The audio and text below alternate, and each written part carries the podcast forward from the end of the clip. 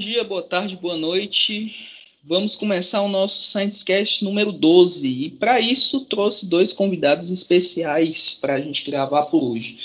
Semana passada a gente gravou com o Giovanni, lá do Café com Liverpool. Falamos da relação entre os dois clubes. E hoje, pegando um gancho nessas recentes transferências né, entre os dois clubes, Tottenham e Southampton, convidei dois amigos aqui do, do Galo de Calça, lá no arroba, no arroba Galo de Calça underline. Não, acho que, acredito que seja esse arroba, depois os meninos vão, vão corrigir aí para mim.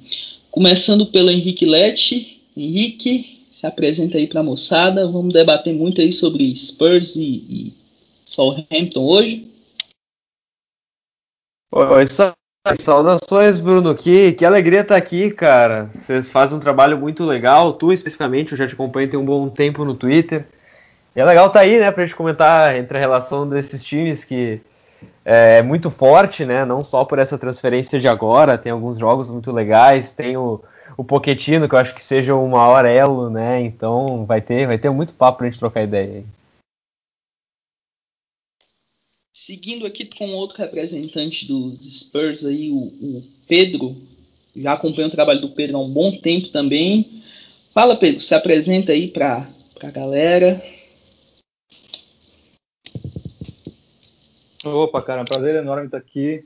É, ainda mais falar do Southampton, que é um time querido por todos, né, daqui acompanha a Premier League. É, e como o Leste falou, acho que a gente tem bastante caldo para falar dos dois times, é, tem, tem relações legais é, e não é de hoje.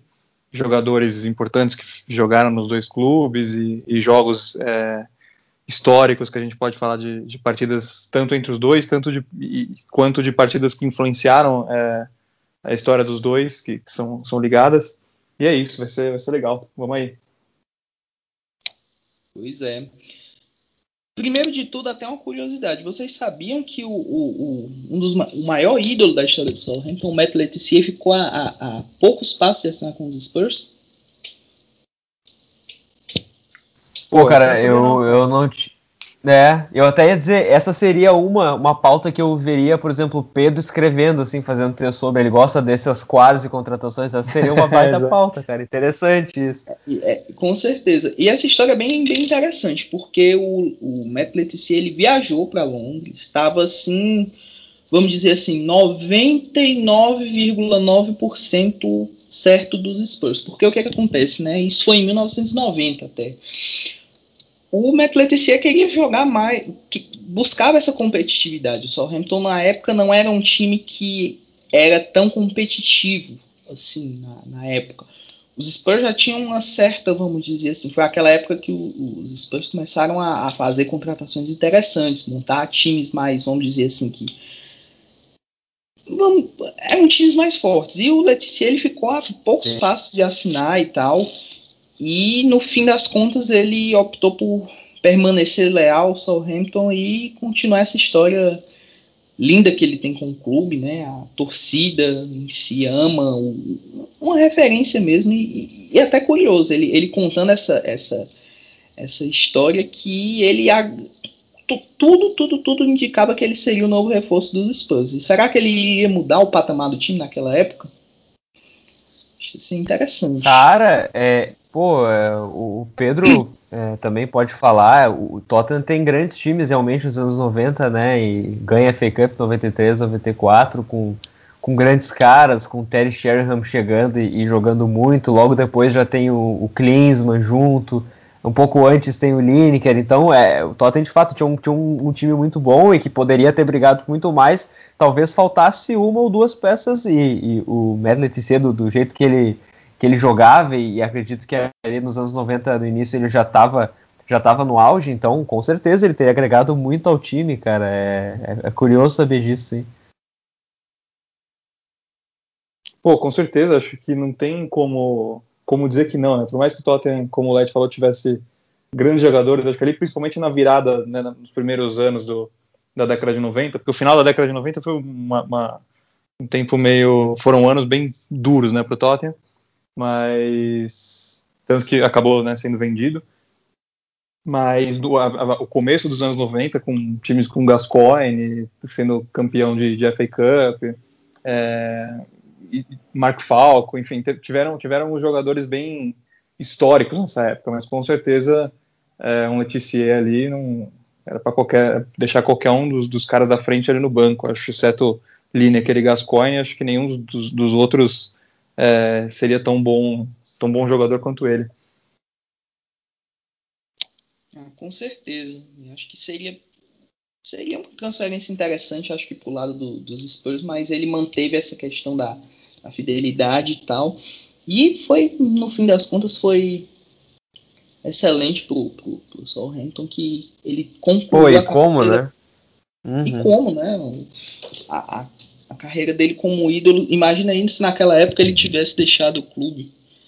A reputação dele em si, acho que não teria sido tão grande quanto é atual. Pulando de tema, nós vamos Eu... falar um pouquinho sobre. Continua, Pedro, pode falar.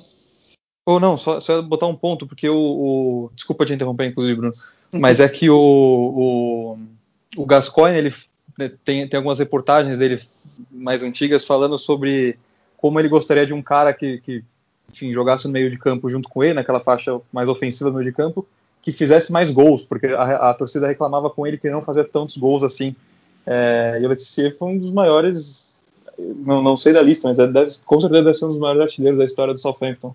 Então, talvez jogar do lado, ter um, um cara que nem o Letizier do lado do Gascoigne ali, ajudaria muito tanto o próprio Letizier quanto o Gascoigne, né? Com certeza. E seria uma dupla, dupla e tanto, né, de, de meio campistas, né? Eu acredito que eles não tiveram tantas oportunidades de jogarem juntos pela, pela seleção uhum. da Inglaterra. Uma pena, né? Que pois é dois muito, muito talentosos. Pulando de tema, vamos falar agora um pouquinho dessas transferências recentes, né? Vamos ver com quem que a gente começa. Acho que um que eu acho bem interessante a gente começar é o Eric, o, o Vitor Wanyama, né? Que chegou do Southampton junto ao, ao Celtic. Né? O Southampton sempre gosta de trazer jogadores do Celtic, né? Uma relação quase bem são clubes que têm boas relações de compra, né? Compra, venda de empréstimos também. O Nus está emprestado. O, o Eliunus está emprestado ao Celtic de novo essa, essa temporada. E o, o, o Vanyama chegou com um impacto bem interessante no meio-campo do, do, do, do, Southampton, né? Não era, não, ele não foi trazido como uma aposta, mas sim como uma realidade. Já vinha se destacando há muito tempo no, no no Celtic e logo se firmou como o homem-chave do, do meio-campo aqui. Na época, a gente precisava de mais um, um, meio, um meio-campista, vamos dizer assim, mais físico. E o, o, Banyama acrescentou muito ao clube. Aí passando para o Pedro, que pelo que eu vi é um, assim como é um fã do, do, do Banyama, qual foi o impacto que ele teve quando chegou aí no, no Tottenham, né? O que, assim, por que que, vamos dizer assim, ele teve uma, um auge, mas também teve uma, uma, uma decadência, tanto que agora está eu acredito que ele teria espaço em muitas equipes europeias. Até no Southampton mesmo, se ele quisesse voltar, eu acho que ele teria espaço. O que foi que aconteceu com o Vitor Banyama por aí? Ah, cara, quando ele chegou, e ainda chegou barato, né? Acho que muita gente não imaginava que enfim, que ele fosse tomar uma posição assim de bate-pronto e que ele seria mais um, uma peça de, de reposição ali para o meio de campo, porque é, a gente não tinha, por exemplo, o, o Dembélé jogando tanta né, aquela bola que ele acabou jogando lá do Aniama, só que a gente teve uma, um, uma, uma, sucessão de, de, é, de, de, gente tomando a vaga de gente no meio de campo. Então a gente teve um é, Mason e Bentaleb depois, o Dembélé foi pegando espaço, então Mason e Dembélé jogaram um pouco juntos. É, e aí logo depois, quando o, o, o, Dyer né, passou também a jogar, então Dembélé e Dyer virou uma, uma, uma, dupla titular e a gente falou, puta, não tem mais como melhorar, né, depois do Dembélé e Dyer. A gente fez uma puta temporada ali em 2016, é, 2015 16, né, com Dembélé e Dyer, e, e não tinha muito para onde melhorar. E aí chegou o Vaniama, a gente imaginando que seria uma peça de reposição para o Dyer, principalmente, e acabou que o, que o Vaniama tomou posição é, de um jeito magistral, né? É, ele, ele, você falou da, parte física dele, que eu acho que é o, o, grande chamariz, né?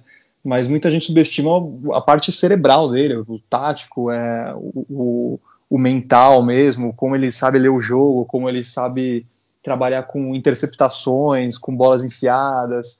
É, ele dava lançamentos muito, muito, muito, muito perigosos. Então, putz, ele, ele, ele elevou, elevou, muito o nível do meio de campo do Tottenham por um tempo. Mas aí o desgaste dele acho que acaba sendo, acabou sendo natural, né? Ele se lesionou bastante e nunca, né, cada vez que ele se lesionava, voltava um pouquinho pior. Parecia que o corpo dele não, não dava conta de fazer o que ele, enfim, sempre, sempre, sempre é, confiou tanto em fazer. É, e é legal é, essa questão porque o Pochettino, desde que ele chegou no Tottenham, ele sempre quis levar algum volante do Southampton. Ele tentou por duas janelas seguidas, ou até três, o, o Schneiderman, e aí ele acaba indo pro United depois. E aí parece que o Onema é meio que ah, uma, uma segunda opção, assim, né? E, e no fim não, não, tinha como ser mais perfeito pro que o, o Pochettino pregava e queria. E a gente viu o, o que, que o Morgan fez no, no restante da carreira dele e, e, pô, a decisão foi de fato acertada talvez sem querer, né? Mas o, o Anema, como o Pedro disse, assim, ele. É, o que ele fazia sem a bola e logo após de recuperar ela também era extremamente primordial para o Tottenham. A gente chegou a ter momentos em 2016, 17 que ele tinha números é, parecidos, se não melhores que os do Kanté. E o Kanté naquela temporada foi um negócio absurdo. Então, acho que o, é o que a gente estava até comentando, depois a gente até vai comentar sobre ele, né, sobre o Royberg, mas desde que o, o Anyama saiu, o Tottenham não teve mais esse volante que, que recuperava bolas.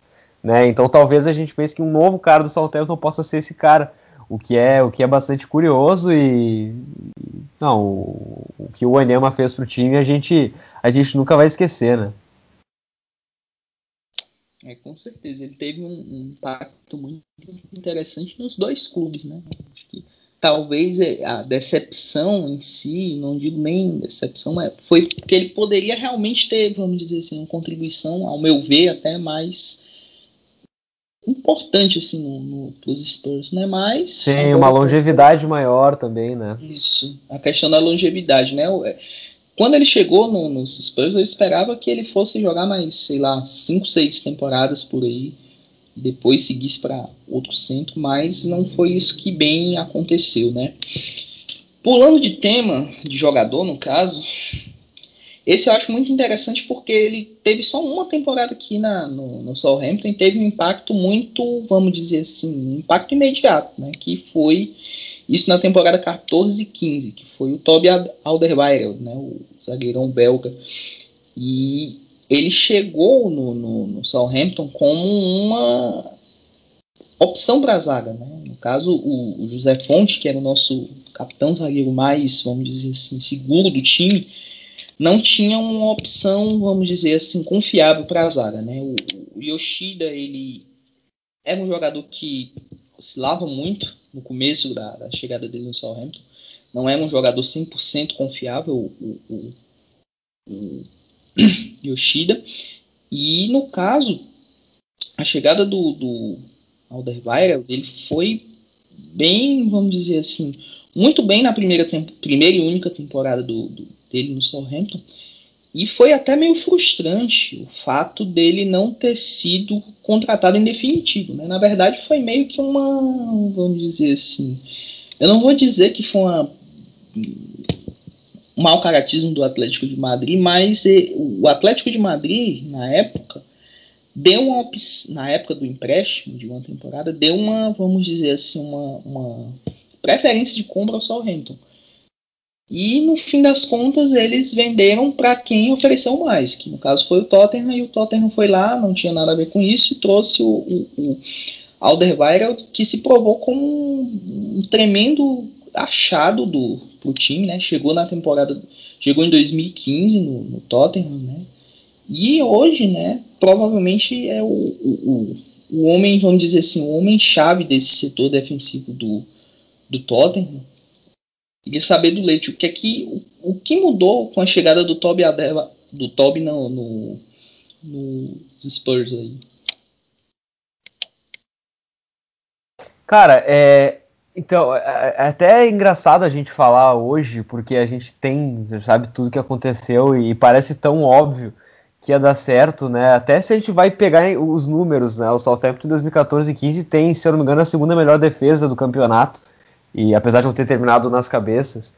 E, pô, muito por conta das ótimas atuações dele. E quando o Tottenham contrata, claro, é, o Tottenham estava com uma zaga que realmente foi o grande ponto fraco do time, e, e, a gente fica esperançoso, pô, ele realmente era um zagueiro que, que já tinha se provado na, na, Premier League e tudo mais, mas a gente não esperava que ia ter um impacto tão grande, né, como teve. E, cara, já na temporada seguinte o Tottenham tem uma das melhores defesas da Premier League, ah, na temporada seguinte, que é a 16-17, se não me engano, são 20, é, 26 é ou 27 gols que o Tottenham toma no campeonato, a melhor defesa disparadamente, e totalmente, ou, ou quase que totalmente, por conta da chegada dele. Né? A gente sabe que o Vertonghen precisou de um parceiro o tempo inteiro. É, e ah, teve alguns caras que a gente gosta que jogaram junto com ele, mas que não, não, não, não dá uma perna do, do Alderweireld. Então foi a melhor dupla que o Vertonghen já teve no Tottenham. Eles se entenderam de uma maneira absolutamente fantástica. E, e ele, querendo ou não, foi um dos grandes caras que fez o time eh, elevar o patamar. Né? Porque por muito tempo o Tottenham tinha um ataque legal, fazia muitos gols é, com, desde o tempo de Harry Redknapp e, e, passando pelo próprio Vilas Boas, mas a defesa sempre foi o grande problema. Tottenham nunca conseguia se recuperar do fato de que o, o zagueiro que seria um cara para ser titular e um dos melhores do mundo por 15 anos, ele se machucou e se lesionou, que é o Ledley King, e ele não pôde colaborar para a zaga, e cara, desde então o Tottenham sempre teve esse problema crônico até que chegou o Alderweireld ah, você já tinha o, o Vertonghen e somando ao Alderweireld, aí não teve como. Aí o Tottenham ficou com uma grande defesa, um grande setor defensivo. Claro, muitos méritos para o Pochettino também dentro disso, mas é, é simplesmente não, não, tem muito o que falar, né? A chegada do, do Alderweireld, ela é um marco no Tottenham e ele está aí, renovando o contrato ainda.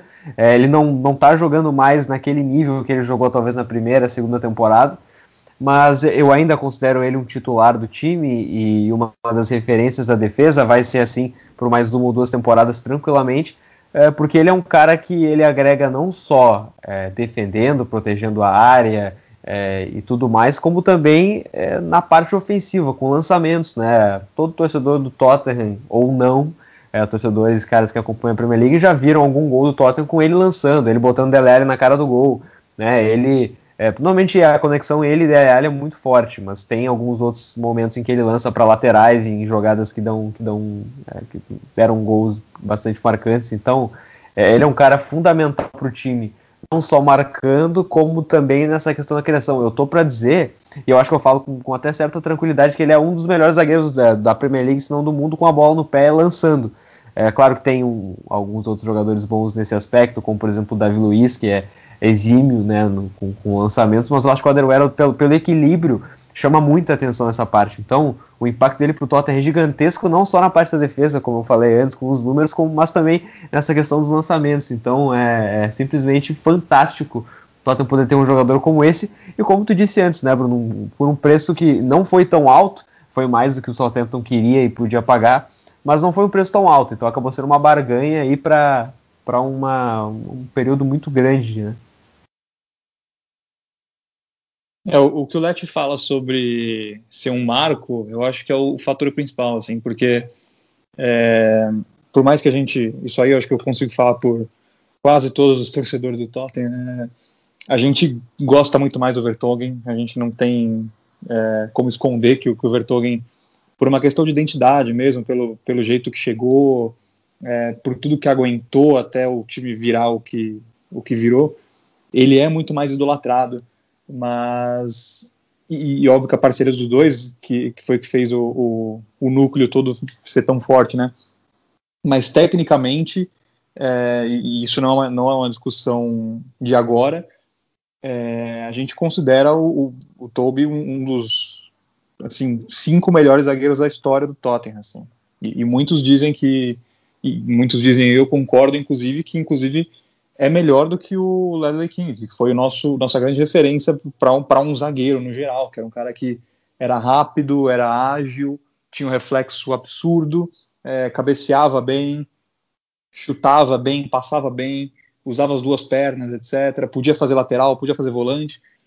o, o Toby faz isso até hoje, acho, com, com muito mais muito mais habilidade técnica, com muito mais inteligência e, e, acho que ele foi uma adição que pelo preço que veio ninguém esperava que ia virar o que virou, né? A gente é, é, a gente teve um, algum momento, acho que o Let pontuou aí em 2017, talvez 2016, que a nossa defesa era a defesa menos uma das cinco defesas menos vazadas da Europa, assim. E, e, geralmente era aquela coisa de campeonato italiano, sabe, da Juventus, que a Juventus joga contra times relativamente mais fracos o tempo todo. O Tottenham, putz, a gente lembrava de apanhar metade da temporada, e de repente virou uma chavinha ali e, e parou de tomar gol. Teve, melhores, teve a melhor defesa do campeonato, acho que a melhor em um ano e a segunda melhor em outro ano. E, e a chavinha que virou foi realmente a chegada dele, assim. É, então, tecnicamente, ele é um, um, um, jogador surreal, assim. Foi, foi realmente muito importante a vinda dele.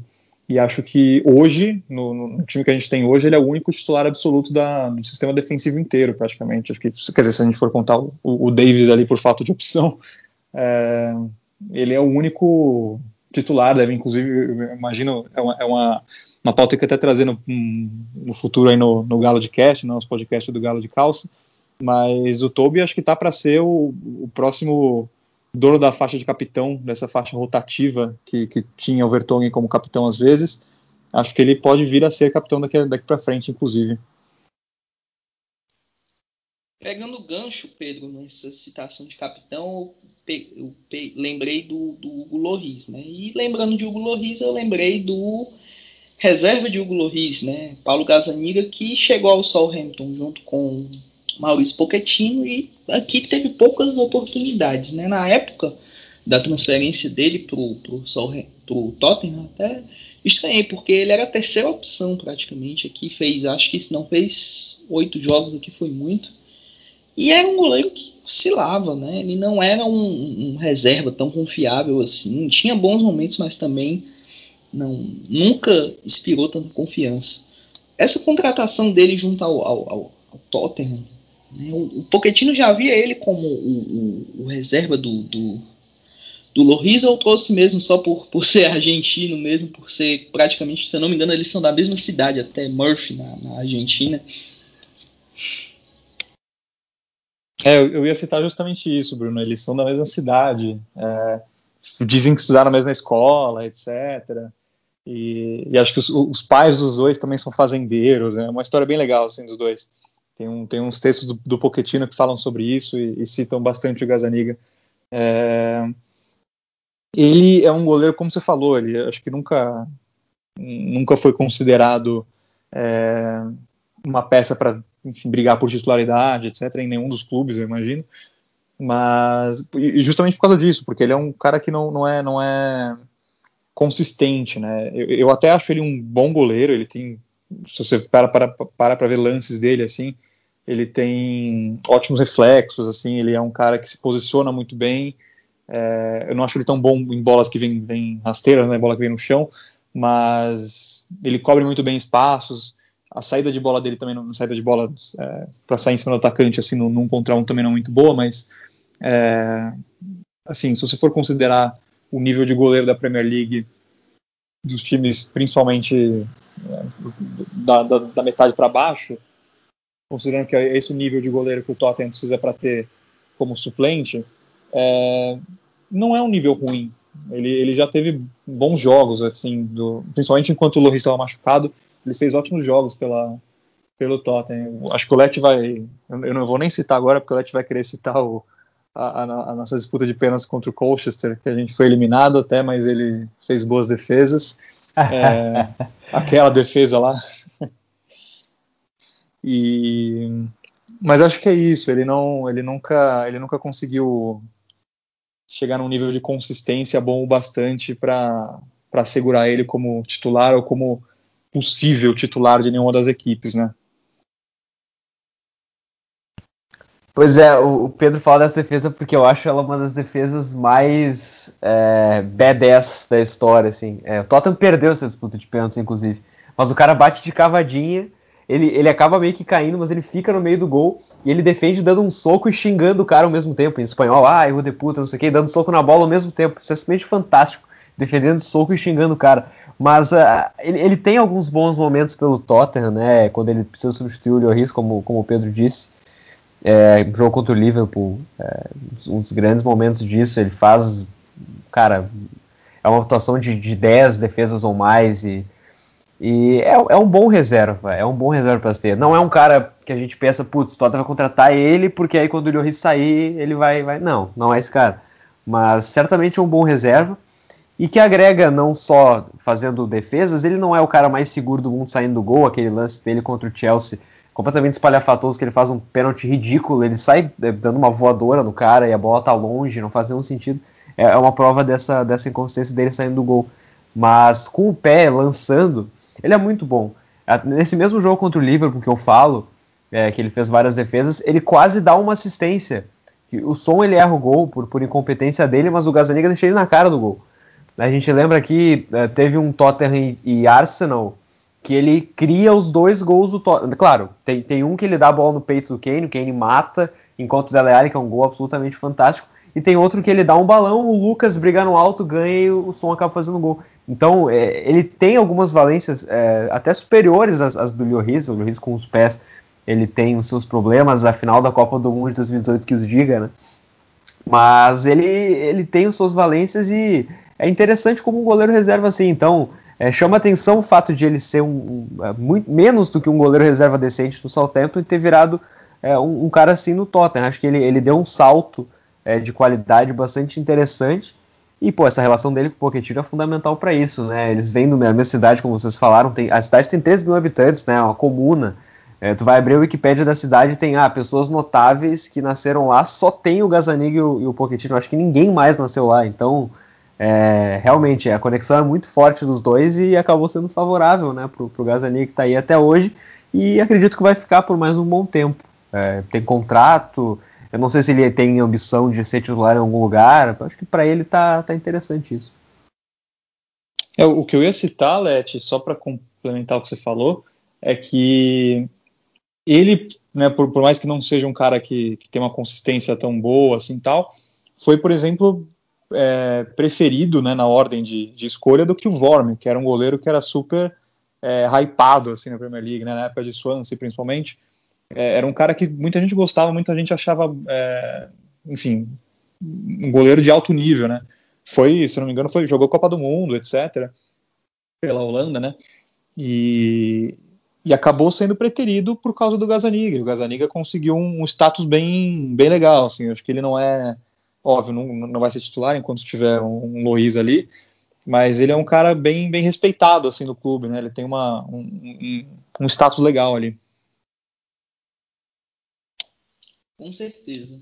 Agora eu vou pular para um jogador que eu acho que vai emocionar muitos, nós três aqui, né? que é nada mais nada menos do que ele, o homem que é fã de golfe, Gareth Bale. Gareth Bale surgiu na, na academia do Southampton aí, ficou entre 99 e 2006, né? Foi, jogou praticamente uma temporada como profissional aqui em Southampton. E a despedida dele foi muito triste, né? Até porque ele lesionou no, no jogo, o último jogo dele foi no playoff para subir para a Premier League, né? O Southampton não subiu naquela temporada 2006-2007. E uma das lembranças que a gente tem, né, afetivas do Bale, é aquele um gol de falta que ele fez contra o Derby County, né, que foi o primeiro gol profissional dele, né. E ele foi o segundo jogador mais jovem a marcar um gol pelo, pelo Southampton. Na época, o primeiro foi o Tio Walcott.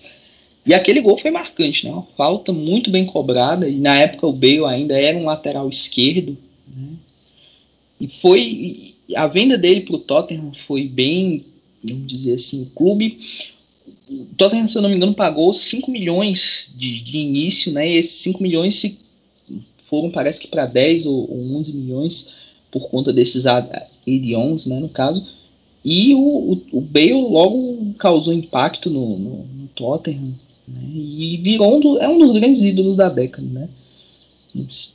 Com certeza vocês ainda, vamos dizer assim, sonham com um possível retorno aí do, do Bale. É ou não é? Cara, a gente ia começar é, com essa ordem e era para eu falar, mas eu vou deixar o Pedro falar, porque ele não só sonha, como fez uma lindíssima fanfic hoje no, no Twitter do Galo, então vou deixar ele. Essa não, fanfic sou... foi, foi muito boa. Eu, 10 10 para fanfic. eu sou eu sou muito muito Balezete desde aquela época. É, na fanfic hoje foi putz, pensando no, na volta do cara, né? A gente vai ter o lançamento agora daqui a pouco da, da série do Tottenham na Amazon.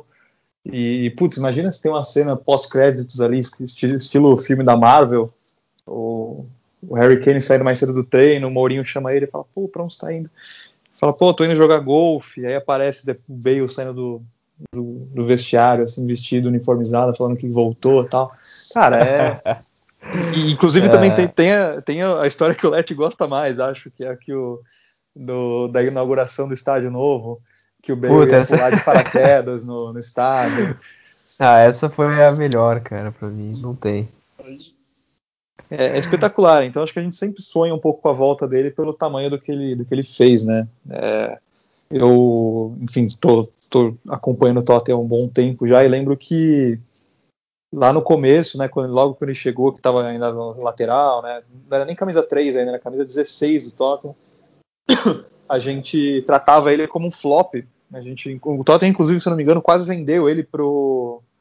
Talvez o Let consiga corrigir, acho que foi pro Forest. O Forest tinha dado acho que 7 milhões por ele, a gente quase vendeu. E aí o, o Red Knapp decidiu ficar com ele, etc.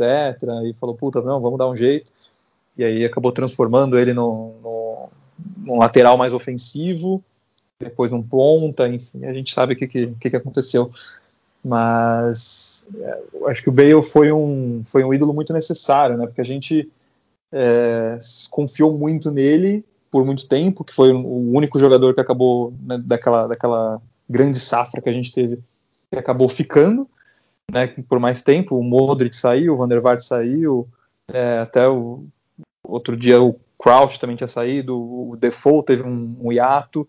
Então, todos os grandes ídolos que a gente teve ali, os caras que a gente admirava, foram embora e o Bale foi o único que ficou. Então acabou tendo uma, uma, uma, conexão da gente confiar muito nele e ele entregar, porque aquela temporada 2012, 2013 dele foi, acho que até hoje, o, óbvio, o Kane fez muitas temporadas, para mim o Kane é muito mais, mais ídolo, muito mais importante do que o Bale no Tottenham, mas aquela temporada 2012, 2013, principalmente a segunda metade ali, foi uma das coisas que individualmente eu nunca tinha visto um jogador fazer. Assim, para mim é, é a coisa mais absurda que um jogador fez no Tottenham até desde que eu comecei a acompanhar. É, e, e, acho que ele também lembra disso com, como um dos grandes highlights da carreira dele. Então, por isso a gente fica tão é, esperançoso dele decidir voltar um dia, né? Acho que ele sabe que as expectativas não seriam às vezes de um Real Madrid. E, enfim, se ele tiver disposto a, a vir com, um salário um pouco menor, a gente. Pô, tem um campo de golfe do lado do CT, gente. Não tem, não tem muito o que pensar. É, não tem desculpa, né? Só, só ele resolver diminuir o salário, 10% do salário dele. É, pô, hoje ele ganha. Cara, ele ganha o dobro do maior salário, quase que o dobro do maior salário do Tottenham. Então, se ele ganhasse um pouquinho menos da metade, é, já, estaria, já estaria dando.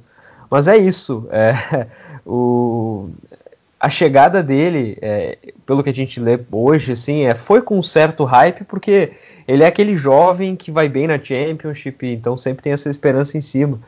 E, e, e logo nos primeiros jogos ele já rompe o ligamento do joelho, né? Aí ele volta, volta meio mal, é, já tem o Asuekoto é, ficando, é, solidificando na posição lateral esquerda e ele acaba não ganhando tempo. E realmente, ele quase é vendido, como o Pedro disse, né, pro, pro Nottingham Forest.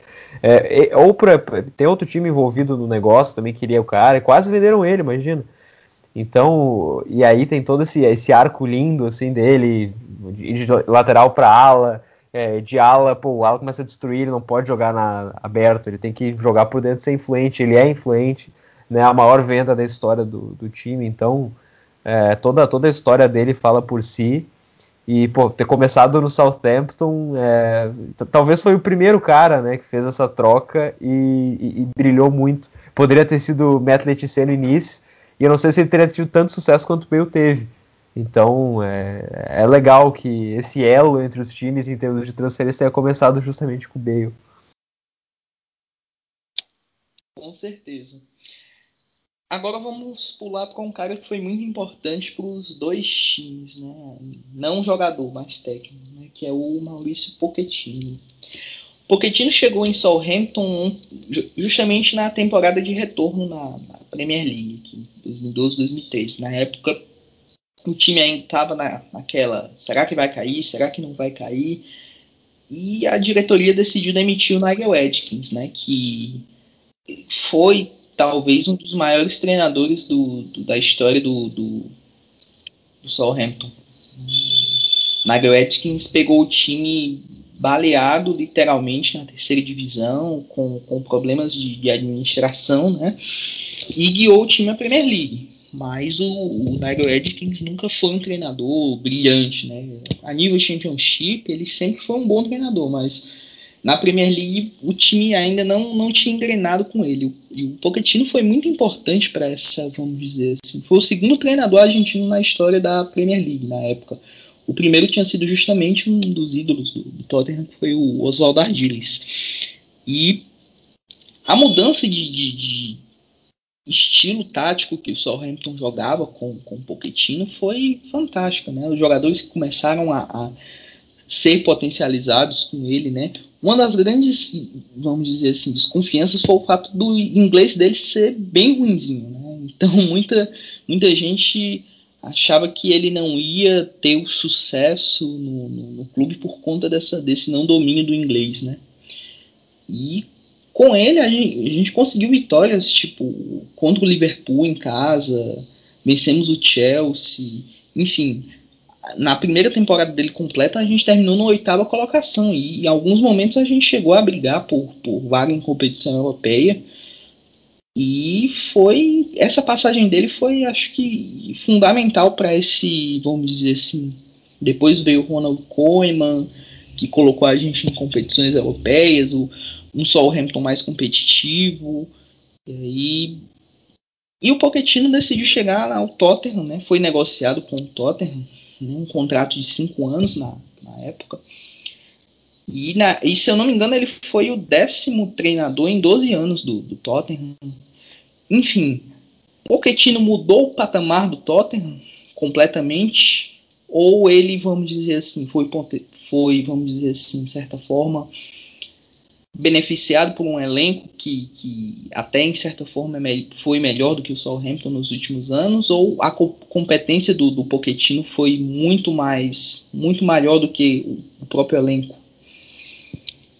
A, a resposta para isso está na temporada de, de maior sucesso, pelo menos em, a, a nível é, de, de onde ele chegou, né, não de como o time jogou é, que foi a temporada passada, de 2018-2019, em que ele não faz nenhuma contratação. O elenco tem claríssimas limitações e lacunas, que eu acho que bota um torcedor de 10 anos ali que é, só sabe, só conhece o time, sei lá, porque joga e nem acompanha. Ele saberia que o time precisava de, de, de contratações e ele faria alguma contratação decente para o time, mas isso não foi feito naquele momento e ainda assim ele consegue levar o time para onde ele levou. É, claro, como eu falei, dentro de campo já não vinha no auge, e esse foi um problema que ele teve, né, de, de uma, uma, não conseguir se, se, reinventar, reinventar o time dentro do, dos limites que, é, que o elenco é, apresentava para ele. Mas é, o que ele fez nos anos anteriores é simplesmente fantástico e sim, mudou o patamar do time e eu atribuo isso, é, se não 100% a ele, é porque a gente já falou de alguns jogadores, alguns caras que brilharam, mas todos eles têm um dedinho do Pochettino, então pode dar 100% pro cara, né? Ele merece isso. É, a, a, gente que. Tem, tem, o Tottenham tá crescendo muito, tem muitos torcedores novos, mas quem, quem acompanhou, que fosse um ano do Tottenham sem o Pochettino, é, consegue ver a diferença e ela é absolutamente gritante. É um time que não tinha muita ambição, até podia tentar ter no discurso, mas na prática claramente não, não tinha. É um time que não, não tinha é, não tinha um projeto, não tinha um futuro. Ah, vamos fazer um estádio novo? Ah, talvez. É, putz, tá dando problema, tá, nem, nem força. Porque o time chegou, tudo começou a mudar. O time começou a jogar muita bola, é, começou a pintar estrelas ali do, do, do, próprio time. Harry Kane, se não fosse porque tinha teria sido vendido para o Norwich. é, na, logo na primeira temporada por pouquíssima grana, né, mas uma história parecida com a do Bale. É, se não fosse o Pochettino, é, é, o Tottenham teria consertado a sua defesa da maneira que consertou. Ele é um cara que focou nisso primeiro para depois dar aquele estilo agressivo para o Tottenham. Então, é, são, são pequenas mudanças e pequenas coisas que, que transformam nele, é, eu acho, é, tranquilamente, mesmo sem títulos, o, o, treinador mais revolucionário que mais mudou o Tottenham de patamar é, de todos os tempos. E a, a, gente vê que eu, eu acho que ele, ele tem uma aura que ficando no Southampton, ele poderia ter feito muita coisa. Porque o que a gente vê na, ele nessa, nessa temporada que, que tu cita antes, Bruno, fazendo no, no Southampton, é simplesmente incrível. Ele revela muitos caras, né? O Luke Shaw é, era um time que jogava muito bem e que com certeza ele tendo armas ele conseguiria fazer muito mais e, e assim foi no Tottenham, né? Quando ele teve a oportunidade ele, ele conseguiu é, alçar o time de, de um patamar para o outro e eu, eu, me emociono falando dele porque não tem como não, né? O cara, ele. O, o Tottenham não, não, não, conseguia ficar no, no top 4 é, constantemente. Né? Em toda a história nunca foi assim. E nesses anos que o Pochettino ficou no Tottenham foi e virou algo natural. Assim, tanto que tem muita gente reclamando de barriga cheia. Assim, pô, como assim o Tottenham vai ficar em quarto? Pô, peraí, né? Uh, excluindo contextos, o Tottenham ficar em quarto na Premier League é uma coisa que até pouco tempo era completamente inacreditável. Então, é, o, o, que ele faz para mudar o time de patamar é lisonjável. E, bom, vou deixar o Pedro falar, que eu sei que ele tem muita coisa para falar também do Pochettino. Não, cara, sobre o Pochettino, acho que uma, você tocou num ponto muito interessante, que é o, o dele no Southampton. Que enfim, o Southampton a gente sabia que naquela época que começou, né? Começou não, acho que já estava faz um tempo, mas ganhou o status de meio que time queridinho assim da Premier League, que estava batendo vários times grandes, etc. É, quando o Tottenham trouxe ele, eu lembro que eu até fiquei meio com dó, falei, caralho, estão tirando o cara de lá, fazendo um puta trabalho, e, e é, um, é, um, é um trabalho que casava, né? Eu acho que podia ter tido mais tempo ali, talvez, naquele, naquele momento. E eu não sei porque eu achava que ele não ia dar certo. Acho que eu estava com, ainda com muito pé atrás com as Vilas Boas e afins. É, e achava que não ia dar certo. E aí acabou calando minha boca do, do melhor jeito possível, né? É, o estilo de futebol dele é um estilo que me agradava já de qualquer forma, mas é, acho que ninguém esperava que ele ia virar o que virou. É, e se, putz, acho que uma coisa que eu tenho para mim muito forte é que ele é um inventor do Big Six na Inglaterra.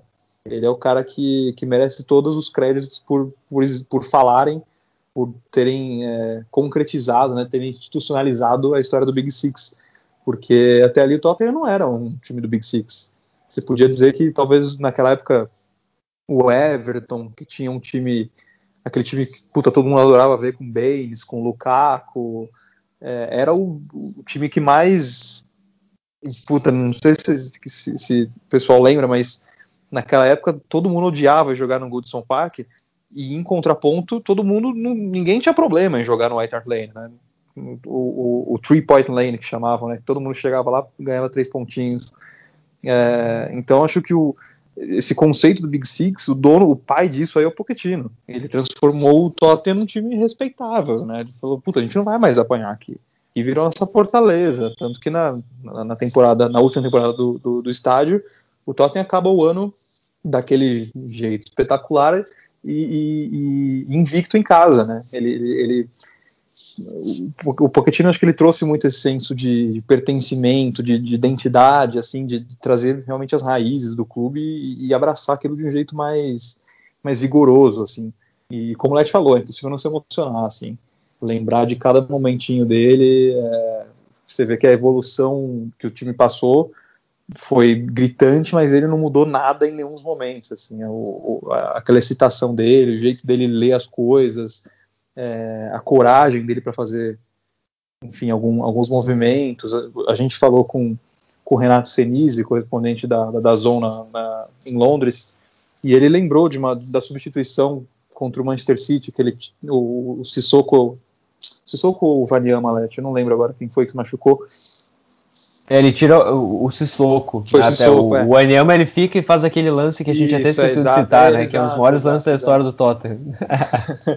o, o Sissoko sai de campo e, e putz, você tá jogando contra o Manchester City numa semifinal, na quarta de final da, da Champions League e, e, ele vai lá e coloca um atacante. Então é um, é um, é negócio que você não vê qualquer treinador fazer. Você não vê nenhum treinador fazer isso. É muito difícil você pegar um treinador que tenha é, esses ideais dele tão, tão bem plantados, né? E, enfim, também foi, foi uma, uma forma bem triste que ele acabou indo embora. É, acho que ninguém queria ver acontecer do jeito que aconteceu, mas é, a história que ele deixou, pelo menos, foi, foi, um, foi um legado, acho que inesquecível, assim, né? Ele virou realmente um ícone do clube e, e o casamento funcionou super bem. É, só, só o parêntese que eu falei ali do Wanyama é um lance que é, tá faltando uns 3 é, minutos para acabar o jogo contra o City. É incrível. E tá 4 a 3 pro City. Pô, qualquer gol do City mata o Tottenham. E aí o Wanyama ele, ele rouba uma bola do, do Sané assim no, na intermediária de defesa e ele, ele fica com a bola. E, cara, ele tem umas cinco opções. Ah, lançar pro Llorente, passar pro Eriksen, dar um bico pra lateral. Ele vai e faz uma opção que ninguém esperava, que é dar um bico reto, sem nenhum sentido, que é uma coisa simplesmente fantástica. E ajudou a queimar uns segundos, assim. E, cara, ele, ele, ele, tem uma cara que ele, pega a bola e pensa, putz, eu vou dar o balão. Ah, vai, pá, ele dá o balão, assim. Então, é um lance muito legal do Aniama que eu sempre me lembro quando penso nesse jogo. aquele jogo ali foi histórico mesmo. Quando o City fez aquele gol, ali já muita gente achava que as esperanças dos Spurs estavam terminadas, né? E quando ah não, não ali aquele, foi aquele lance, não. Era uma, uma história se repetindo, né? E, pô, foi foi louco mesmo, tá louco. Mas acho que uma das, das imagens que eu tenho do, do Pochettino no Tottenham mais emblemáticas é o dele chorando depois daquela virada contra o Ajax, né? Você viu que ele, você via que ele assim estava completamente ligado naquele no momento que o time estava tava vivendo, né? Talvez tenha sido o jogo o jogo mais importante assim dos últimos dos últimos anos do time. Eu não vou dizer o maior jogo da, da história do time, porque tem muitos jogos, vamos dizer assim, históricos. Até esses dias eu estava assistindo a, a, quando vocês ganharam a, a, a, antiga Copa UEFA, né? Que foi contra o Anderlecht. Até aquele jogo foi bem interessante, né? Disputa de pênaltis e tal. O, o Tony Parks, né? Que se destacou, ele era reserva do, do Harry Clemens, né? se destacou, se não me engano, pegou até o pênalti do pai do, do Poxa vida, do islandês lá, toda vida esqueço, do Good Olsen até. Foi, tava assistindo. É, ele pegou, pegou dois pênaltis. Dois né? pênaltis, né? Foi. E eu tava assistindo esse jogo esse, esses dias, né? Mas assim, o Pochettino, a visão que eu tenho dele no, no Tottenham, né? A questão da. Até a saída dele, eu até. Hoje eu fico. Parece que foi aquele casamento que, vamos dizer assim, durou o tempo que foi necessário. Os dois viveram um amor muito grande, muito intenso, mas parece que o cansaço em si partiu muito mais, eu não, não sei se da parte da diretoria com ele ou dele com, com a questão da diretoria, mas enfim, aí são coisas para vocês discutirem aí no, no, próximo Galo de Cash. Aí. A gente ainda vai falar sobre as contratações, né, as duas para a próxima temporada, daqui a pouquinho a gente vai falar, mas antes disso eu queria que vocês citassem ou um ou dois jogos históricos entre os, os clubes assim que vocês tenham algum carinho especial. Já já vou citar o meu. Eu tenho, eu tenho um jogo. Na verdade, eu tenho dois jogos que eu acho bem especiais assim entre Tottenham, Spurs e, e, e, e Southampton, né? Mas vamos. Quem quer começar? Pedro, Rick. Pode ir, Pode Pedro. Ir, eu comecei o do, eu comecei o do Poquetinho. Não, então eu vou. Eu vou. Puta, eu vou só aproveitar deixa aqui, então, para lembrar. Eu tinha falado que tinha mais um jogador que, que tinha começado a relação de, de, de trocas, de, de vendas e compras entre os dois times. E falei aqui no, no nosso chat até que tinha sido o Alan Mullery, mas não foi ele, né? Eu lembrei, porque eu tenho, eu tenho uma foto do, de, dessa escalação desse time aí. Eu lembrava que era um deles, mas não é o Alan Mullery, é o Martin Shivers que era um meia que, que foi fez parte de um time super vitorioso do Tottenham também, foi tricampeão, se não, se não me engano, foi tricampeão. É, 70, 71, 72 da Copa da UEFA. Ele estava nesse jogo contra o contra o mentira, não foi contra o Anderlecht, foi contra o Wolverhampton que a gente ganhou a final da UEFA Cup também. É, e, e, o Martin Shivers foi o, foi o primeiro jogador que fez esse caminho Southampton-Tottenham e é um dos grandes ídolos da década de 70 do Tottenham, né? Então, legal fazer essa, essa menção aí. E, cara, o meu jogo, acho que favorito entre os dois, não é nem pelo jogo em si, porque eu acho que o jogo em si, em certos, em certos pontos, até deveu, ficou devendo um pouquinho, é, mas é aquele Tottenham. É, é caralho, esqueci. Foi, foi, foi, foi 3x1 o do gol do Kane? Não lembro agora o placar final. Calma aí.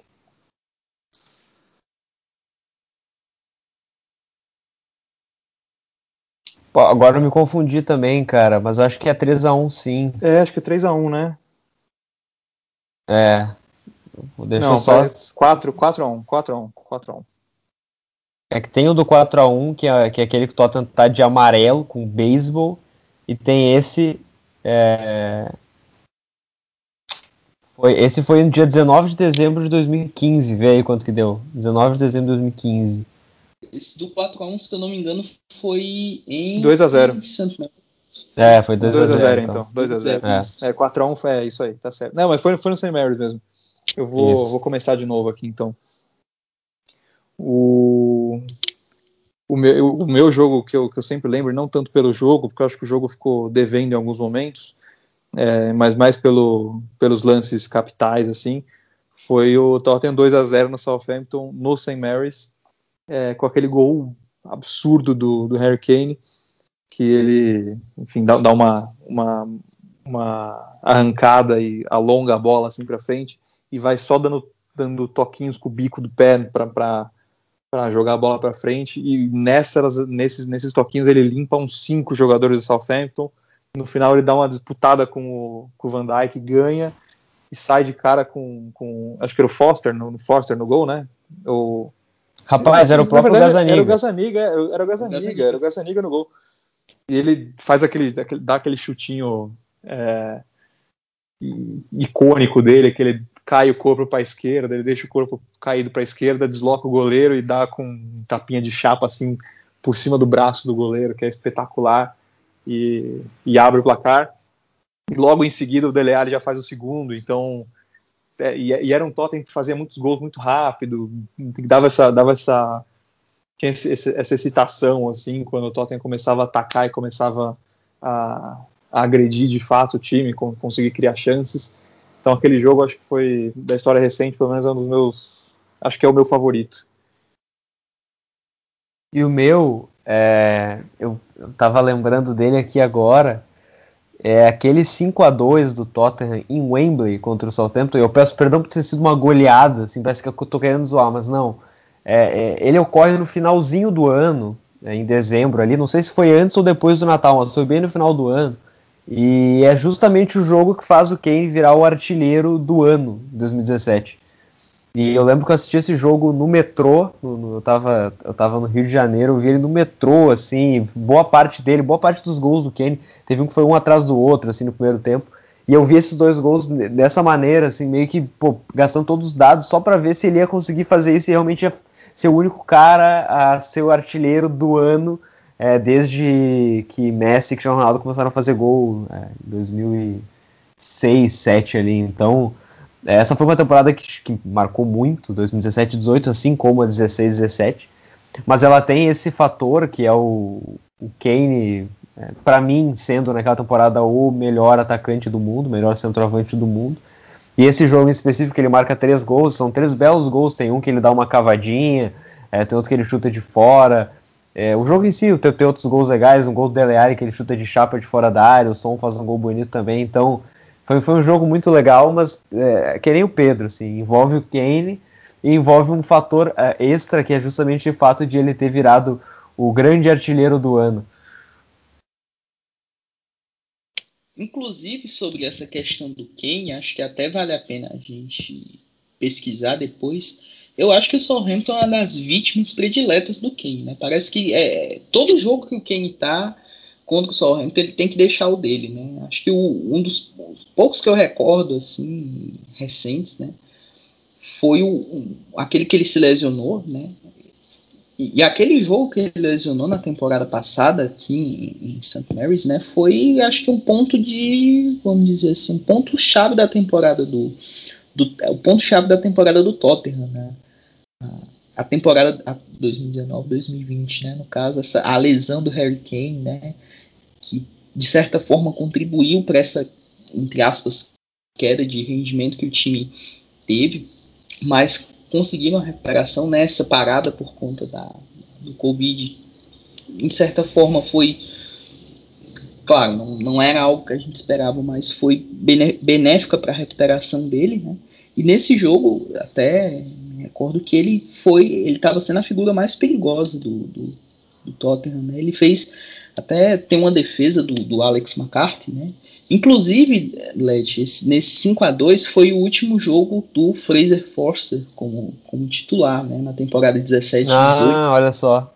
Uhum. Foi o que gerou uma certa mudança, né? Depois daquele 5 a 2 o Maurício Pellegrino, que ninguém gosta de lembrar, né? aqui na, na Costa Sul, trocou o Fraser Foster pelo Alex McCarthy, né? E o McCarthy virou o titular, foi bem no restante da temporada, né? Que a gente conseguiu se salvar no, no por, por, poucos pontos, né? O Swansea foi rebaixado, né? O Alex McCarthy tem uma atuação até marcante contra o, o, Swansea, né? Que ele dá um ele dá um nocaute no, no Jean Benarek e, e, trocam o Jean Benarek pelo, pelo Gabiadini, que justamente faz o gol que livra praticamente só o Hamilton do rebaixamento naquela temporada. E por fim, o Kane é uma das vítimas favoritas dele, é o, é o, é o Southampton, acho que talvez acho que o Southampton e o Arsenal são as vítimas prediletas dele.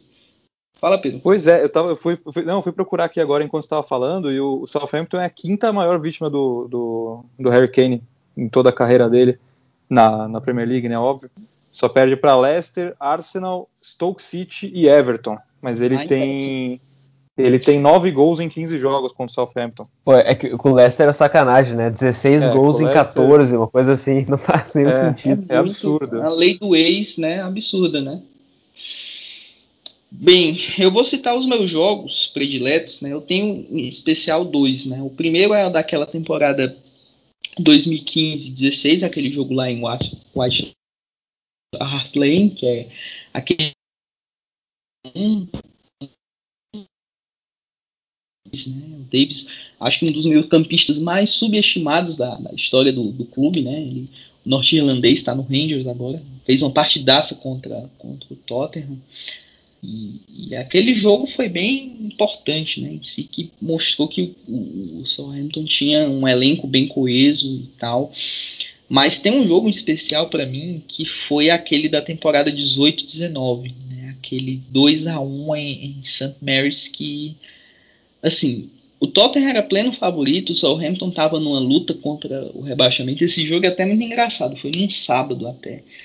Eu tava, eu quando eu vi o primeiro gol do Harry Kane, eu, desistir, o Southampton vai perder novamente. Aí, findei que eu fui dormir. Né? Aí, quando eu acordei. Olha só. quando eu acordei, eu. Gente do céu. Foi 2 a 1 um mesmo. Eu fui rever os lances. E fui ver aquele gol do, do do Art Pros de falta, nossa, cara, aquele gol ali foi, foi icônico demais, né? Aquela virada em si mostrou que o, Ralph Hasenhutter era, vamos dizer assim, o, cara certo, assim, pro Southampton, né? O, aquele jogo foi bem emblemático para mostrar que o time estava indo no caminho certo, apesar de um elenco, vamos dizer assim, em certa forma limitado, né? Não era, apesar de ter bons nomes, claro, o, o, papel do Ralph foi muito importante potencializar esses, esses jogadores. Né? Nessa temporada teve a mudança tática que foi fundamental para o time terminar de uma forma confortável na, na tabela. Né? Saiu do, do, do esquema com três zagueiros que não vinha agradando. Né? O, o, o 9 a 0 que a gente tomou, né? que foi o, o o marco da temporada, né? Talvez o time vinha jogando com, com três na zaga. E depois disso foi a mudança, o Ralph se tornou, vamos dizer assim, voltou ao esquema mais confortável e a partir daí a gente começou a, a engrenar, né? Inclusive o, o 1 a 0 da, dessa temporada contra o Tottenham, a gente teve um 2 a 1 que a gente perdeu, mas eu, foi uma derrota, vamos dizer assim, no detalhe, acho que Southampton merecia ter empatado aquele jogo que, que a gente criou. O Loris fez uma partidaça. Eu lembro, ele fez uma defesa, acho na cabeçada, se eu não me engano, do, do Shea Adams ou foi do, do, do Ings, que foi fora de série. Né? Acho que foi um dos melhores jogos do, do, do Loris pelo, pelo, pelo Spurs. Né? Ele, ele contra o Southampton ele tem costume de fazer boas partidas, né? sempre fazer boas defesas. É enquanto o Kane gosta de fazer muitos gols, o, o Loris ele, ele fecha o gol contra a gente. que né? situação, né? E teve aquele gol do, do, do Harry, ou do, perdão, do, do Danny Ings, né? Aquele gol icônico, né? Eu até lembro da, do, do Alderweireld escorregando, mas ali foi, foi, foi um jogaço também, foi um baita jogo na temporada passada, esse 1x0 e o 2x1 também, que, que foi bem interessante. Enfim, são jogos que, de certa forma, para mim são bem, bem marcantes, assim, se eu for citar. Mas vamos agora para o tema que eu acho que muitos estão esperando, né, que é falar sobre essas transferências atuais, né, entre os dois clubes, né. Primeiro, falar um pouquinho do Roiber, né, que chegou pela quantia de 15 milhões de libras, mais adicionais, né, podem chegar até se eu não me engano, até cinco, mais 5 milhões de libras, enfim. Uma contratação que o, o, o, o Tottenham visava já há um bom tempo. Né? A questão dele com o clube, com o Southampton, é a seguinte: ele manifestou desejo de sair. Né? Isso foi, vamos dizer assim, ele deixou claro na, na, na entrevista que queria, vamos dizer assim, nível para jogar a Liga dos Campeões, para disputar competições europeias e sentia que o Southampton não poderia oferecer isso a ele. Né? Ele virou capitão com, com o Mark Hughes, né? O Mark Hughes trocou na época o Steven Davis foi para o banco e o, o, o Royber assumiu essa essa essa na verdade quem as, colocou ele como capitão foi o Ralph, né? assim que chegou em dezembro na época que o Ralph chegou, o, o, o virou o, o, capitão né, do, do Southampton, né? E fez uma temporada 18 e 19 fantástica, foi a temporada dele do, dos sonhos, né? Até lembro de, daquele gol que ele fez contra o Brighton em St. Mary's, ele fez um golaço que ele, ele recebe recebe um passe errado, né?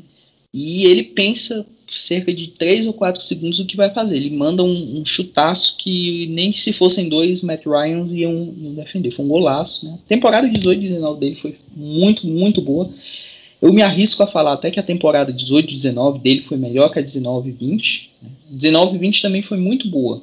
Ele, ele, foi, ele teve um papel, vamos dizer assim. Eu não vou dizer diferente, mas desde a mudança para o 4-2-2-2, né, que o Ralph promoveu, ele teve esse papel de ser o homem, o homem da pressão no meio campo. Né?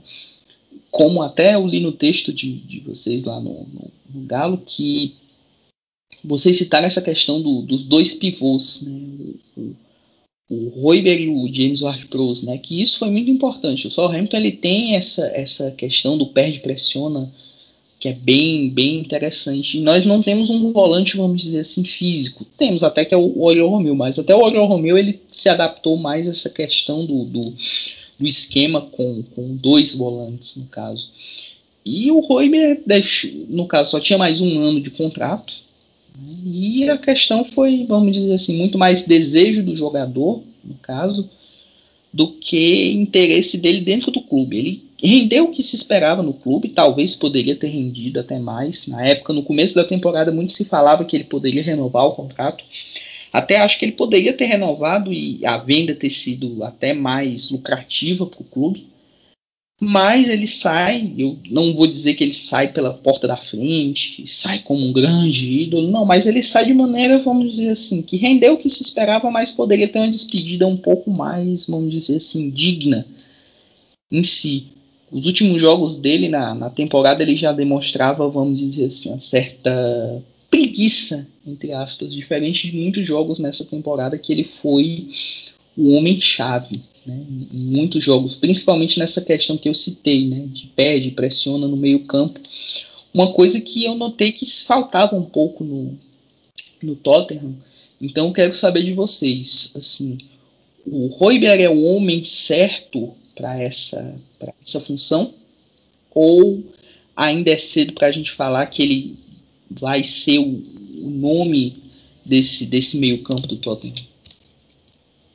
Pois é, eu quando eu falei do Wanyama antes eu citei o, o Royberg, né? Porque é, as circunstâncias são parecidas, a transferência, né? Não é um preço tão alto, é um cara que ele chega para o meio de campo, né? Tendo essa ideia da, da, da, parte defensiva e o Tottenham precisa muito disso. Uh, atualmente não tem nenhum cara que atue como o 6 na Inglaterra, né? O Royber inclusive vai usar a camisa 5, então a gente pode até chamar ele de 5, sem, sem que o pessoal fique bravo. Mas é, precisava muito desse cara, desse volante que é, não necessariamente, como a gente bota no título do texto, que inclusive é grato, Bruno, pela leitura, a gente bota que ele é o cão de guarda, mas não é o cão de guarda para ficar na frente da defesa somente, né? No próprio Southampton ele roubou muitas bolas do meio para frente. E, inclusive, se não me engano, na Premier League, em, em, termos quantitativos, ele é o cara que mais roubou bolas no, no terço do meio de campo o que mostra que ele é um cara que não está pressionando, é, não está só protegendo a defesa lá atrás, não, ele está dando bote na frente. E talvez o Tottenham precise disso. É, a gente pensa hoje o, quem é o 6 do time, é, quem vinha jogando como esse volante era o Winks, e o Winks ele faz um monte de coisa, mas ele não marca. Então é, precisava desse cara, ele, ele cai certamente como uma luva, é, vendo essa necessidade e na maneira que o time joga, é, eu, eu, acho que isso a gente vai ter que esperar um pouco para ver, para ver se o Mourinho vai querer usar um 4-3-3, usar um 4-2-3-1, alguma coisa assim.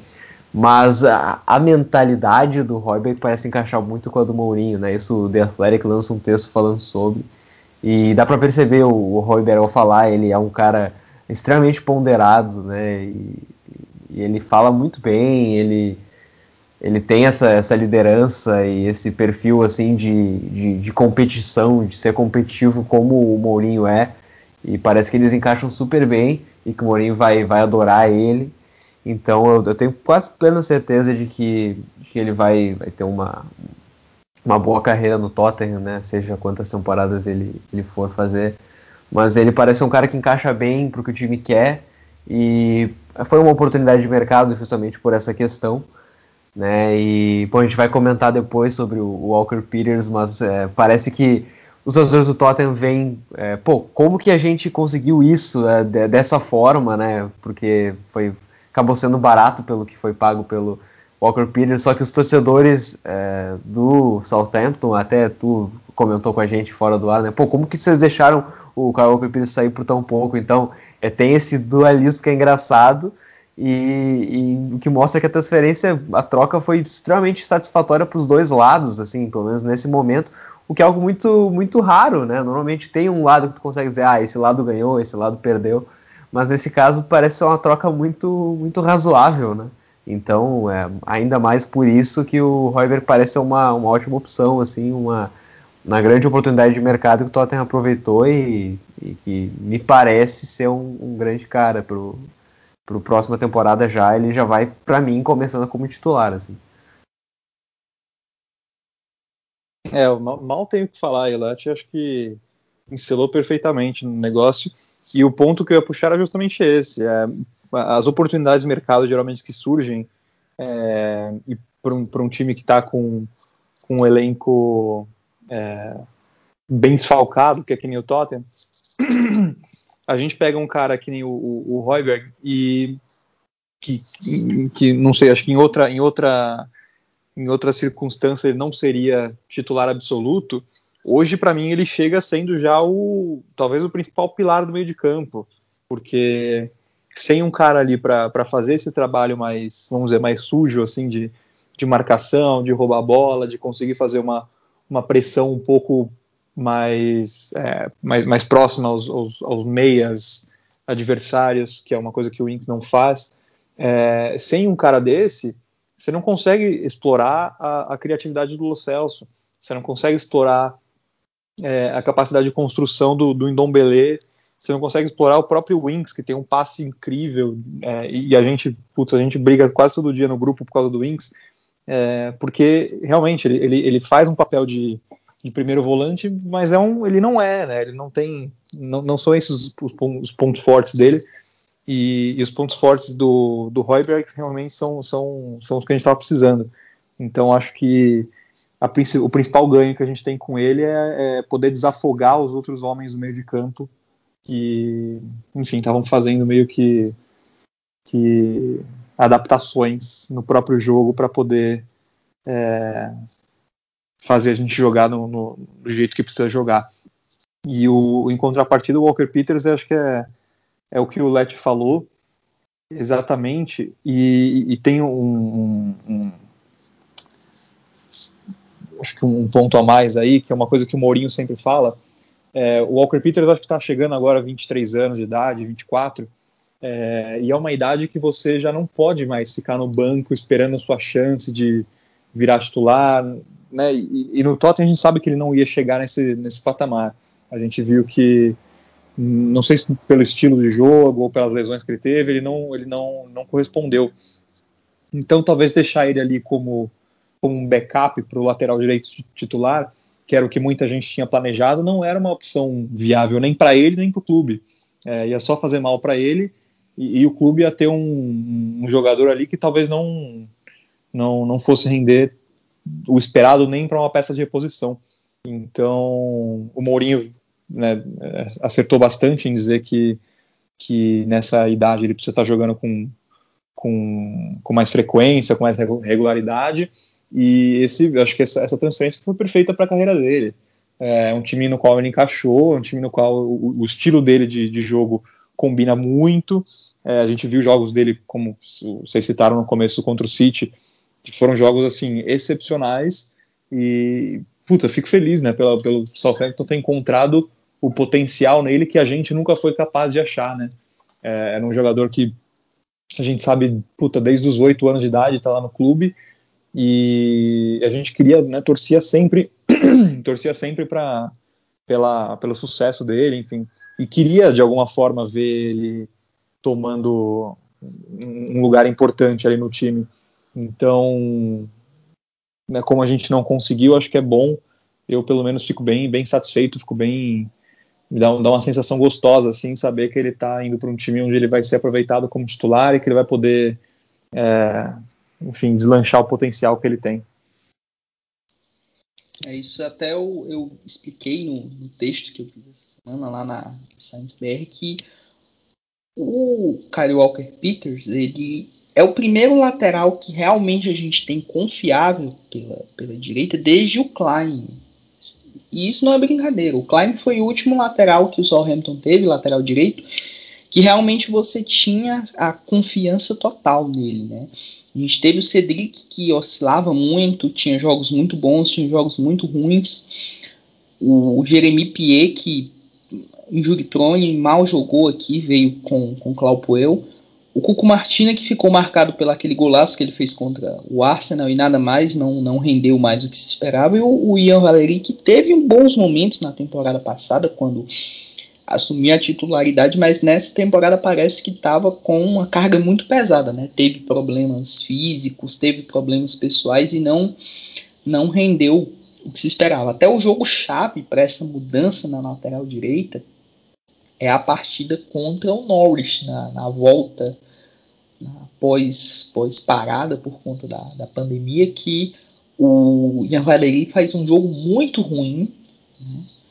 e no jogo seguinte contra o Arsenal também que foi a nossa derrota, única derrota pós volta né, que foi o 2 a 0 o, o Ralph Hasenhutter ele troca faz essa mudança do Valeri pelo Kyle Walker Peters né e ele joga muito bem contra o Arsenal. A gente perde por 2 a 0 mas o Kyle Walker Peters traz uma mudança muito interessante, né? Porque ele é um lateral que apoia muito bem. Nos jogos do Southampton, ele sempre mostrava muito poder nesse apoio de, de subir, de cruzar, de driblar, de partir para cima. E de certa forma isso foi bem confortável para o Stuart Armstrong, né? Que foi um dos nossos destaques da temporada, né?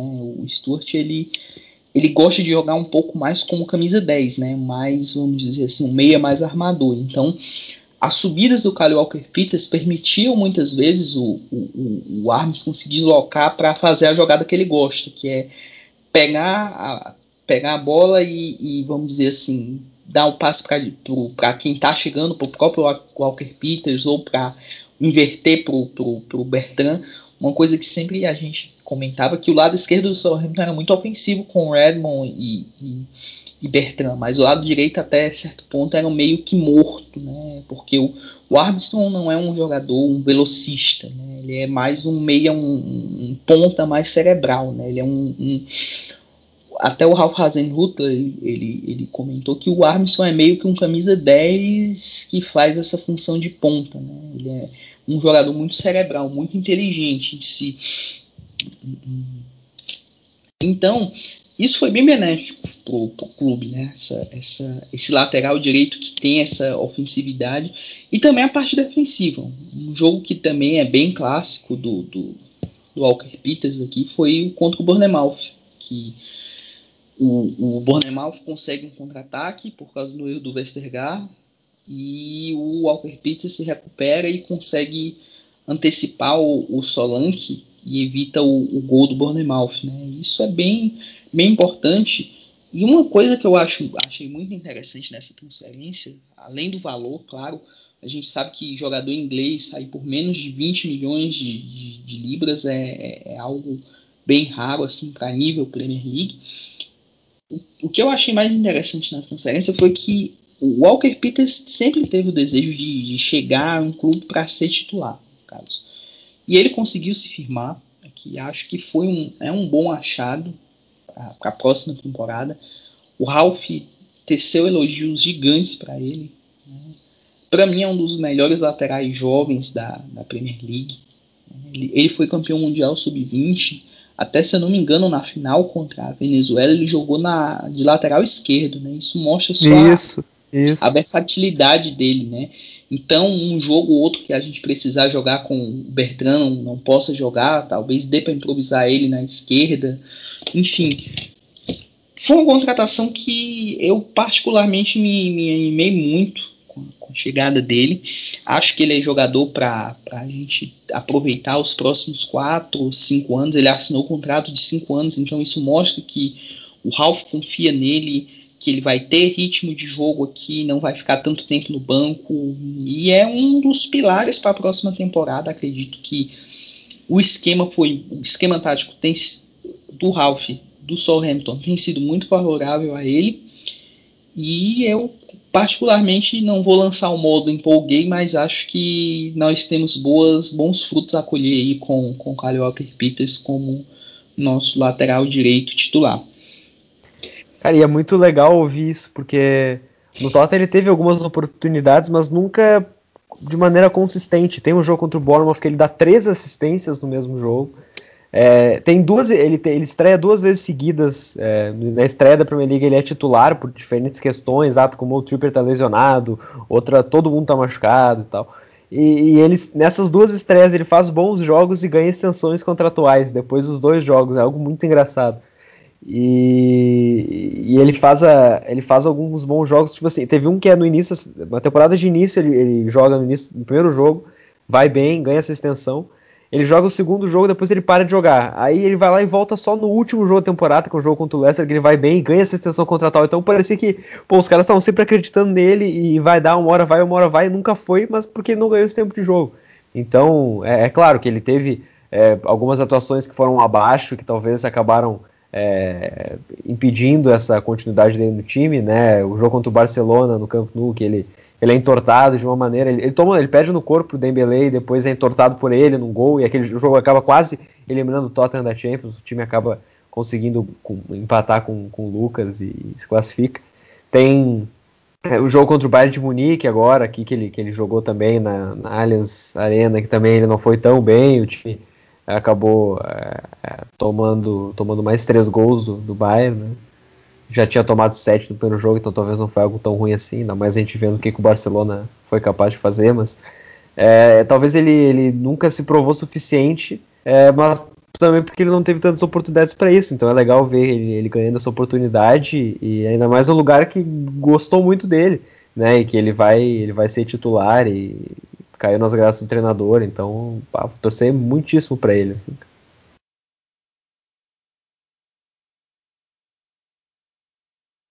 Bem, então acho que a gente já comentou muitos temas interessantes aqui sobre os dois clubes.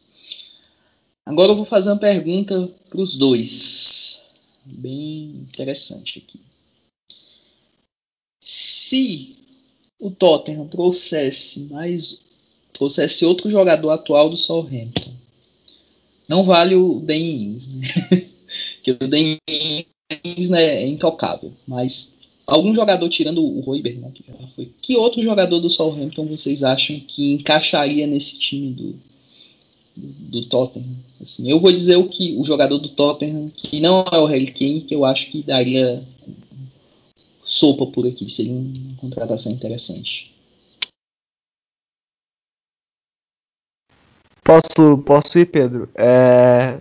Cara, o, o Southampton tem alguns bons jogadores e eu gosto né, de diversos. O Royberg era um que eu gostava desse time. Acho que nessa temporada essa reviravolta tem alguns nomes, é, como o Redmond, que foi, foi, foi bem. É, a própria defesa ali com o Bejnarek, é, né, ele vinha, vinha meio abaixo, ele começou a jogar bem também. É, mas, cara, se fosse para escolher alguém, não podendo escolher o Danny Ings, eu escolheria talvez o James Ward-Prowse, cara. É, o, o Tottenham ele já, ele já tem alguns jogadores de, de, meio campo, talvez ele não seria a grande necessidade, mas é um cara que eu gosto muito.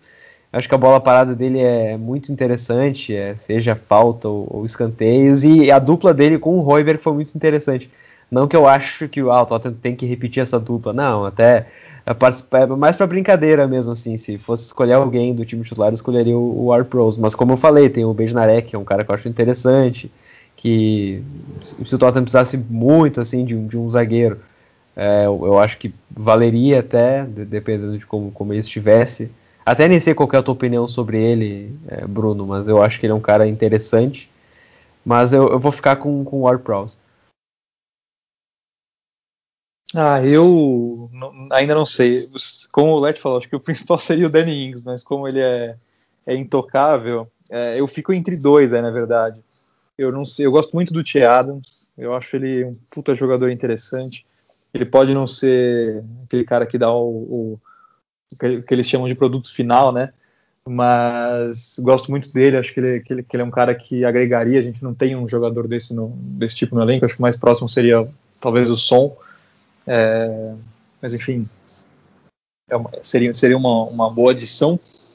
E, o Ward Prowse seria, acho que em outro, em qualquer outro contexto seria o, o meu escolhido, mas tendo é, Bele Ali, tendo Lo Celso, tendo Dom Belé, acho que agora não é mais uma prioridade.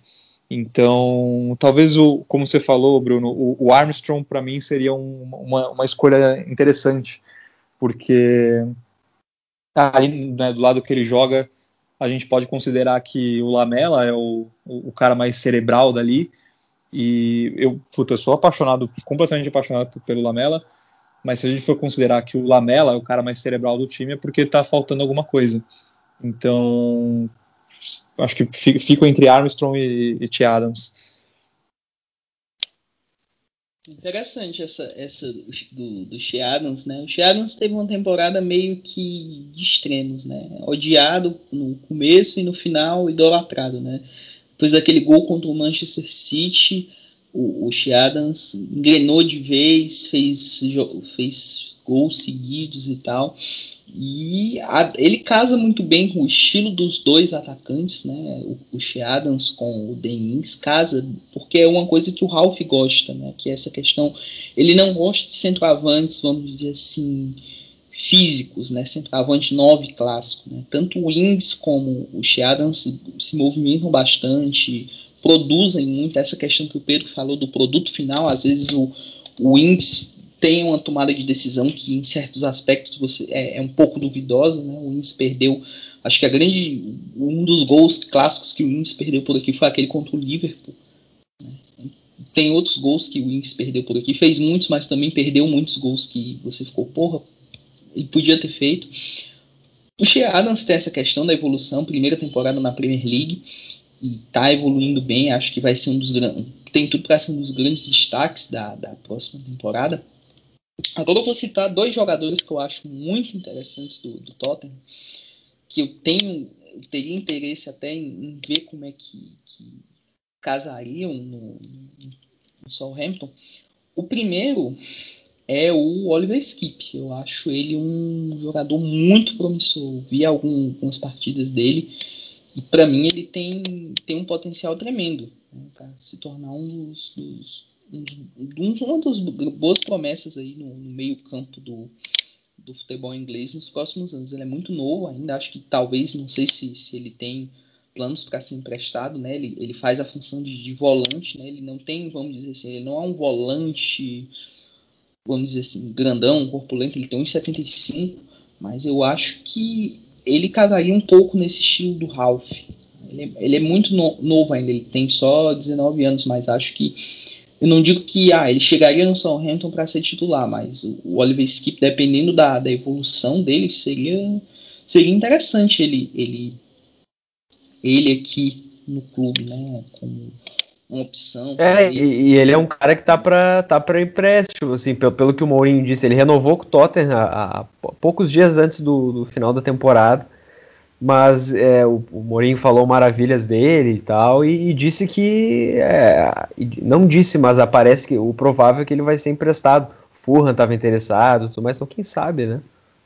Uhum, um jogador que tem perspectivas de Premier League. Acho que para ele até seria mais benéfico ficar em um clube da Premier League, por mais que ele fosse de meio de tabela para baixo, do que ir para a Championship. Né? O caso do, do Poxa vida, esqueci o nome do, do atacante irlandês, o, o Troy Parrott, que foi pro, Troy Parrott. Pro eu, assim, particularmente eu acho que o Parrott, ele teria talvez, assim, não sei, porque a questão é que os times que subiram para a Premier League, né, o Fulham tem um ataque que tem Mitrovic, né, o West, West Brom tem o, o, o Charlie Austin, né, tese, e o, o e o Leeds, não, acredito que não, não seria. O Millwall é um destino interessante para ele. Acho que ele pode render bem lá. O Millwall fez uma campanha interessante na, na Championship na, na, temporada passada.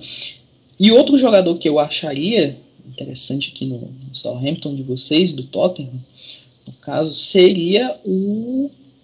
Pode dizer que, que é loucura, né? mas eu acho que o, o Eric Dyer também ele poderia, vamos dizer assim, apesar dessa, vamos dizer assim, eu não digo decadência técnica, né? Mas o Dyer ele tem meio que um, um estilo interessante que eu acho que poderia poderia casar no Southampton. Sério mesmo, não, não sem, sem, sem meme. Eu acho que o Dyer, ele. Não sei porquê, eu sempre tenho essa. essa, essa ideia. essa ideia que, que ele poderia jogar bem por aqui. Não sei. Isso aí é muito relativo, né? Aqueles jogadores que você, de certa forma, tem uma certa afinidade e acha que, que podem render um time. Apesar da, da ala do, da, da, da Southampton no Twitter ser louca pelo, pelo Lamela. Até teve um rumor do Lamela por aqui, não sei se vocês lembram, muito engraçado na época. O pessoal começou a ficar empolgado achando que o Lamela vinha e no fim das contas. Ia por empréstimo, não, né? Ia por empréstimo, né? Mas enfim, vocês deram risada aí do Dyer, agora eu quero saber o motivo real não, então, deixa eu te falar, cara. Eu, eu tô aqui, é, começou a Juventude Paraná, o Cajá acabou de fazer uns gols mais bonitos que eu já vi na minha vida. Eu surtei, eu peço perdão. Mas quanto ao, ao Dyer, eu, eu, eu entendo plenamente a, a, a tua colocação. E nessa temporada, com o Mourinho, é como volante, ele não tem, ele não rendeu. O Mourinho até quis. Ah, ele vai render como volante, ele vai ser meu primeiro meu cabeça de área, que o Mourinho adora esse cara. E ele não rendeu. É, só que o, é, acho que eles tiveram algumas conversas e tal, e ele começou a voltar para a zaga, porque ele originalmente é zagueiro, né? Ele surge no Sporting de Portugal sendo zagueiro. E ele volta para a zaga e tem boas atuações. Até na eliminação do Tottenham na FA Cup, ele joga muito bem como, como zagueiro. É, depois ele, ele vai e faz grandes jogos contra o United, mesmo ele fazendo pênalti. A retomada dele é, desde a volta é muito boa como zagueiro. Então é, eu não acho nem um pouco estranho. E, e, com certeza ele é um cara que, é, pensando no Southampton hoje, ele, ele poderia encaixar muito bem, de fato. Assim, é, é um, é um, jogador bastante valioso e que realmente ele chegando pra, num time como esse, ele teria tudo para ser uma referência assim na, no setor defensivo.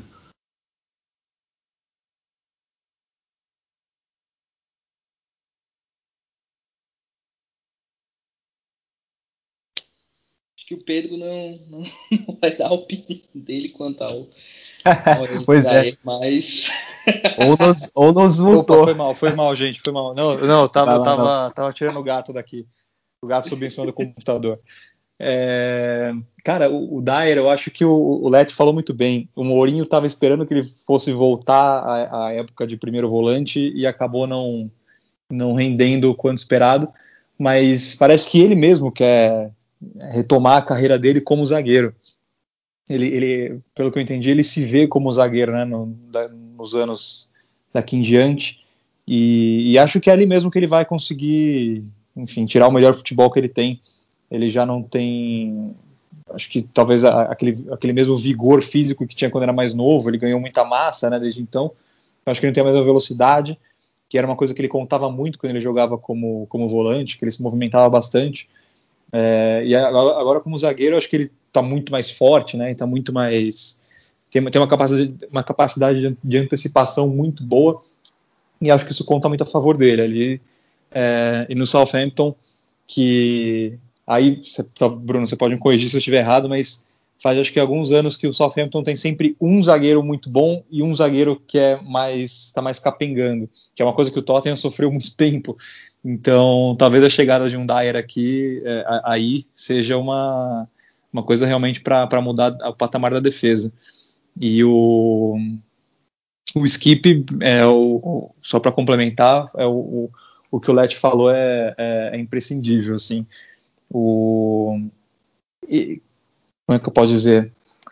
Ele é um cara que não tem é, tem muito mais corpo, acho, muito mais, muito mais casca que o Troy Parrott, por exemplo. Então, ele estar na Premier League é muito mais interessante para ele do que estar tá outro time. Acho que até faz sentido o, o Parrott ter ido para a segunda divisão e ele é, ser oferecido para time da primeira. Ele é um cara que tem um pouco mais de casca, parece que é um, uma um jogador com um pouco mais de, de inteligência tática e, e, e ele, ele, ele, consegue absorver conceitos táticos muito melhor. A gente viu ele fazendo funções muito diferentes, em, em, entrando no final dos jogos, né? Óbvio, em pouco tempo, mas é, às vezes ele entrava para cobrir algum meia que algum meia adversário, às vezes era para cobrir a saída de, um, de uma, a subida de um lateral, é, às vezes era para fazer o primeiro combate. Então ele tem muito, acho que tem muitas armas ali que podem ser, ser usadas. E ele tem uma experiência na Premier League antes de, de tomar a titularidade no Tottenham. É uma, seria uma coisa espetacular. O Mourinho até disse que vê ele como um futuro capitão do Tottenham.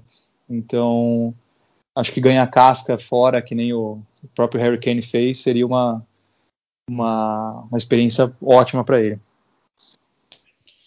Complementando só esse ponto que tu citou, Pedro, do, de um zagueiro confiável e outro não tão confiável, eu vou pegar um pouquinho do tempo, né?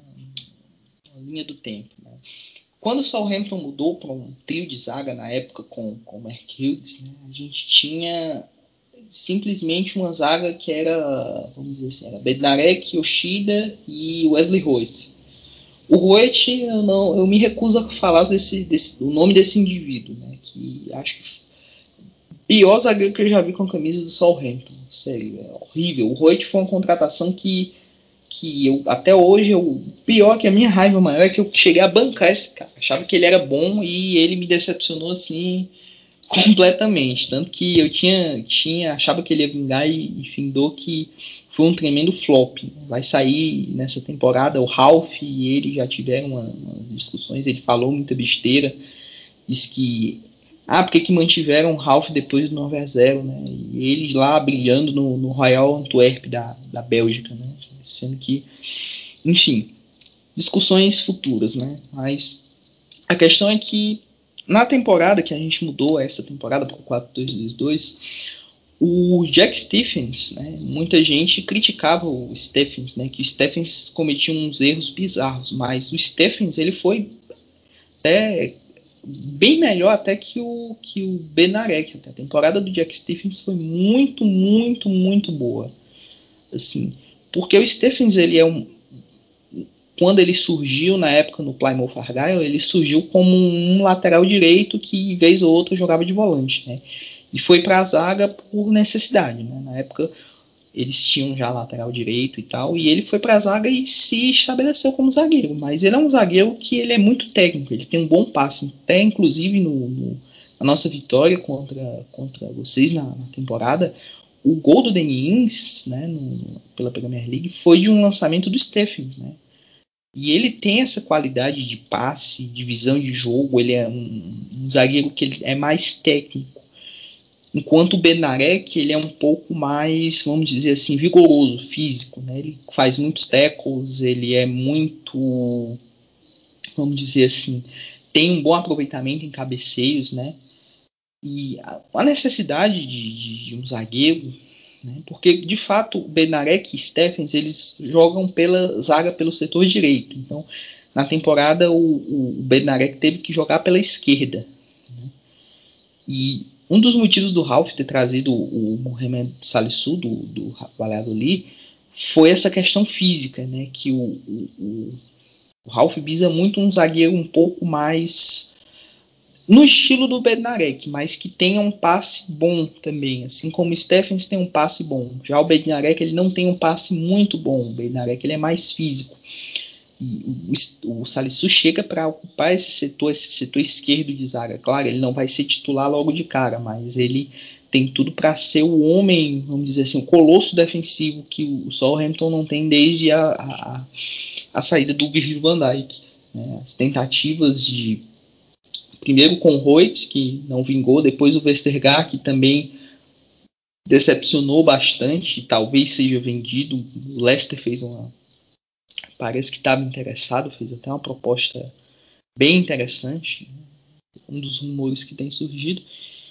E a questão do, do Eric Dyer, que eu, que eu comentei, foi que ele, pode, ele poderia encaixar na zaga, mas até como volante, não sei mas acho, acredito que esse setor defensivo, assim, caso ele tenha uma, uma questão física que é interessante, acho que seria poderia ser interessante se ele quisesse, no caso, um recomeço aí na carreira, mas enfim, atualmente acho que não não encaixaria. Acho que as opções que a gente tem para a zaga são, são muito boas. Né?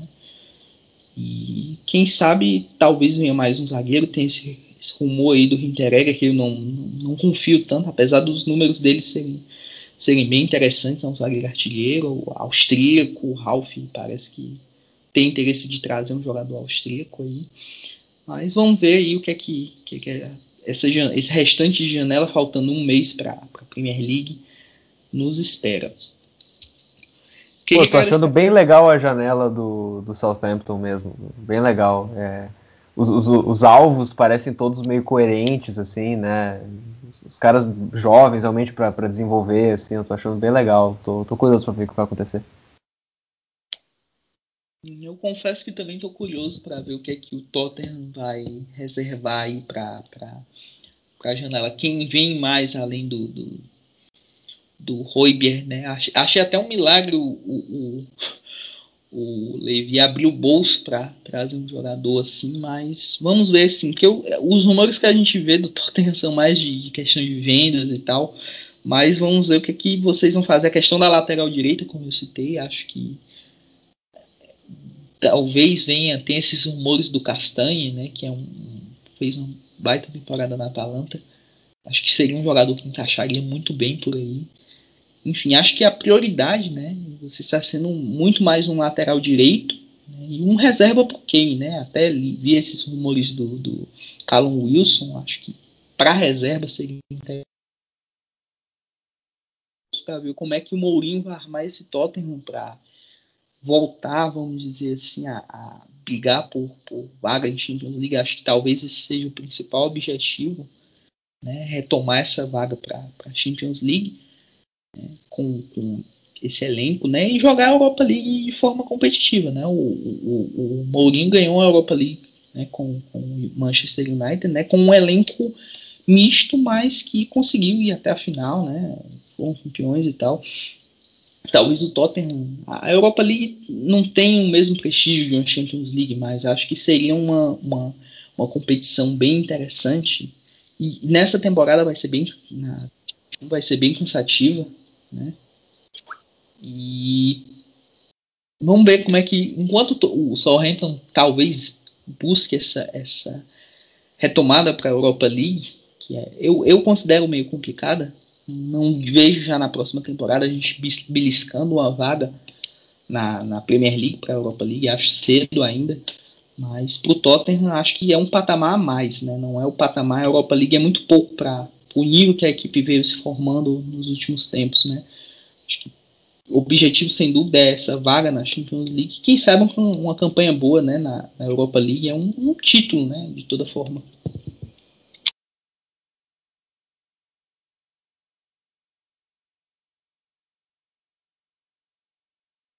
Lete.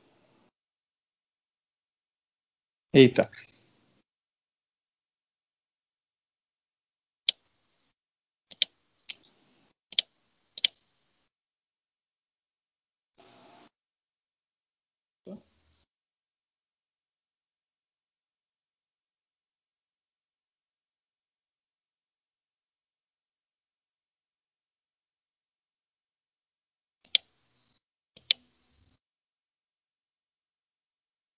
Que ele não conseguiu salvá-lo. Enfim, cara, a gente tá uma hora e pouco falando. Nossa, a gente falou muito, deu. deu Não, porra, meu, meu microfone aqui não tá, parece que não tá, não tá rolando. Vocês estão me ouvindo bem? Agora eu tô ouvindo bem. Ah, boa, boa. O que, que você tinha falado agora? Desculpa, você. eu tinha falado sobre a questão do, do Tottenham, né? Se completar com a. Não, não era para se contentar com a questão de, de Europa não. League. Não, não, não. Você tinha falado agora do, do Let? Do Let, eu acho que ele não conseguiu salvar o. Ah, Pronto, tá. salvou a bateria. Cara, ele, ele entrou no modo hibernar. E aí, para voltar, é um terror. Porque ele fica no fundo funcionando, mas não liga. Agora foi. Agora foi. Não, o, o, que eu tava falando aqui, que eu acho que não tava dando pra, pra ouvir. É, deixa eu, vou começar do começo.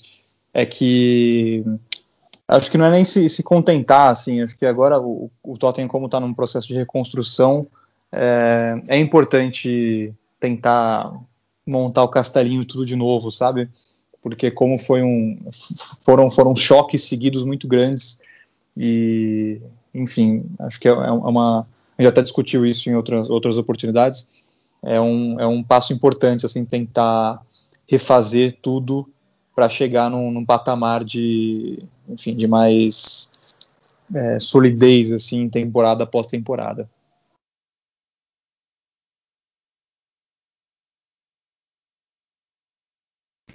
Pois é, a gente está falando sobre o futuro do Tottenham, né? Nessa, nessa, temporada, nessa temporada. Eu não peguei o, a, a, parte inicial. Eu, eu, acho que é isso, assim. É, putz, a gente sabe que o Mourinho tá aí para dar um título pro time, né? Para levar o patamar do time. Só que uh, tecnicamente isso não vai ser tão fácil. Né? O time chegou num auge assim, técnico com um Poquetino que eu não vejo o Mourinho conseguindo alcançar. Agora, em termos de conquistas, que eu acho que é o, o principal poder, assim, a principal coisa que o Mourinho tem de, de positivo, que é fazer times virarem times vencedores mesmo que eles não sigam vencedores depois de terem vencido. É, eu, eu, acho que ele, ele tem sim boas chances, ainda mais é, conseguindo fazer movimentos pontuais, assim, como a contratação do Royberg, é uma renovação que rolou na temporada passada do Alder, do. Então são, são pequenas coisas que, que, vão ajustando um pouquinho o time e a ideia do Mourinho é essa, é fazer o time competir. Então acho que sim, isso vai ser possível. Ah, legal. É bom ver o, o Tottenham competitivo, né? Um time que eu simpatizo, até acho bem interessante a história do clube e tal. Enfim, foi muito massa a gente estar tá por aqui hoje, né, batendo aí sobre essas relações entre os clubes, essas curiosidades, enfim. Queria agradecer ao Pedro, agradecer ao Leite, a gente já teve a oportunidade de gravar outro, outro podcast juntos. Mas enfim, deixem aí os, as redes sociais de vocês, os recados de vocês, enfim, para quem quiser acompanhar o, o, trabalho de vocês lá no, no Galo de Calça. Pô, Bruno, foi um prazer aqui. O, o, o Let já tinha me falado aqui, dado, dado um briefingzinho. E, puta, o trabalho de vocês realmente é foda. É, gostei bastante de participar. E, puta, pro final, tem, tem até uma. Eu tenho uma relação curiosa com o Southampton.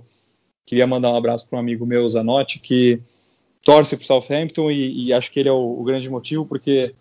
Mas só uma história curiosa para finalizar. É, quando a gente era mais novo, acho que ali para 2010, 2011, a gente viu uma história de um cara que mandava é, e-mails para clubes é, desconhecidos e ele enfim, falava que era fã e ganhava umas coisas, assim, ganhava uns brinzinhos, umas coisas assim. E a gente falou, puta, vamos começar a fazer isso tal. E aí a gente jogava FIFA, né? Ficava jogando com times da terceira, quarta divisão. E, se eu não me engano, o Southampton naquela época estava na terceira ou na quarta, não lembro. E, a gente começou a mandar e-mail. E aí, ele mandou e-mail para o Southampton falando, pô, tudo bem, eu sou aqui do Brasil, eu sou um puta fã do time e acompanha todos os jogos, e não acompanhava, né, mas era que a gente falava para ganhar as coisas, e a gente mandou para o Southampton, e o Southampton de fato mandou um brinde para ele, mandou um, um, um, broche do Gulli do Prado, do Guilherme do Prado, que hoje está no, no Ituano, que jogou muito tempo no Southampton, mandou um brochezinho com a foto dele, assim, mandou uma, uma foto do estádio, é, enfim, mandou um brindezinho super completo pra gente, e uma cartinha escrito, pô, Felipe, não sei o quê, é, obrigado pelo seu suporte mesmo de longe. E, e aí isso a gente fez, criou uma, uma coisa legal com o Southampton. Assim. Então hoje o, o, o Zanotti, esse meu amigo, até acompanha o Southampton que nem louco, torce que nem louco. E eu peguei um carinho super grande pelo time por causa dessa, dessa atitude. Assim. Então, é, por isso acaba sendo uma, um, tendo um gostinho mais legal participar aqui hoje. Então agradeço bastante aí, contem com a gente, sigam o Galo de Calça e a gente vai estar tá, tá participando, fazendo mais trabalho juntos, com certeza. Pô, cara, eu não tenho nenhuma história bonita como essa do Pedro, mas isso aí me ajuda. É, eu acho que são pequenas coisas que vão juntando e fazem do Southampton um time bastante, bastante interessante. Que eu sempre torço quando eu vejo algum qualquer outro time jogando contra, eu sempre tendo a, a, a torcer pelo Southampton. É, é, antigamente, por conta do próprio é, time do Pochettino, que era muito legal de ver, com todas aquelas é, pô, Ricky Lambert, Jay Rodrigues, aqueles caras que a gente gostava, de, era, era um time realmente divertido de assistir. E agora com o Hasenhutel, que é um cara que eu gosto muito, e, e ele faz o time ser um time é, gostável de se assistir, que é um time que pressiona, que não, não dá chance pro, pro, pro adversário vacilar um pouco na defesa, que ele vai estar tá lá em cima mordendo. E essa temporada dele é muito legal, porque tem todo aquele toda essa história, né, de tomar goleada e ser mantido no cargo e fazer o time ter uma temporada bastante digna depois disso. Então, pô, é, eu acho realmente um, time muito legal e é, pô, muito, muito bala de estar aqui. Eu agradeço muito a, a oportunidade e é isso aí. Vamos em frente, qualquer coisa que precisarem da gente, é só, só chamar. Ah, muito legal, muito legal mesmo. E eu que agradeço a participação de vocês e quem sabe em, em breve a gente está gravando mais alguma coisa aí juntos e para quem está nos ouvindo aí, mais um podcast entregue, nossa 12 edição do, do ScienceCast. E esse, nessa onda de crossovers aí, quem sabe mais um aí à vista. Mas a, o próximo cast aí vai ter, vai ter novidades aí, vai ser um também tão longo quanto esse, mas com muitas coisas interessantes. Valeu e até a próxima.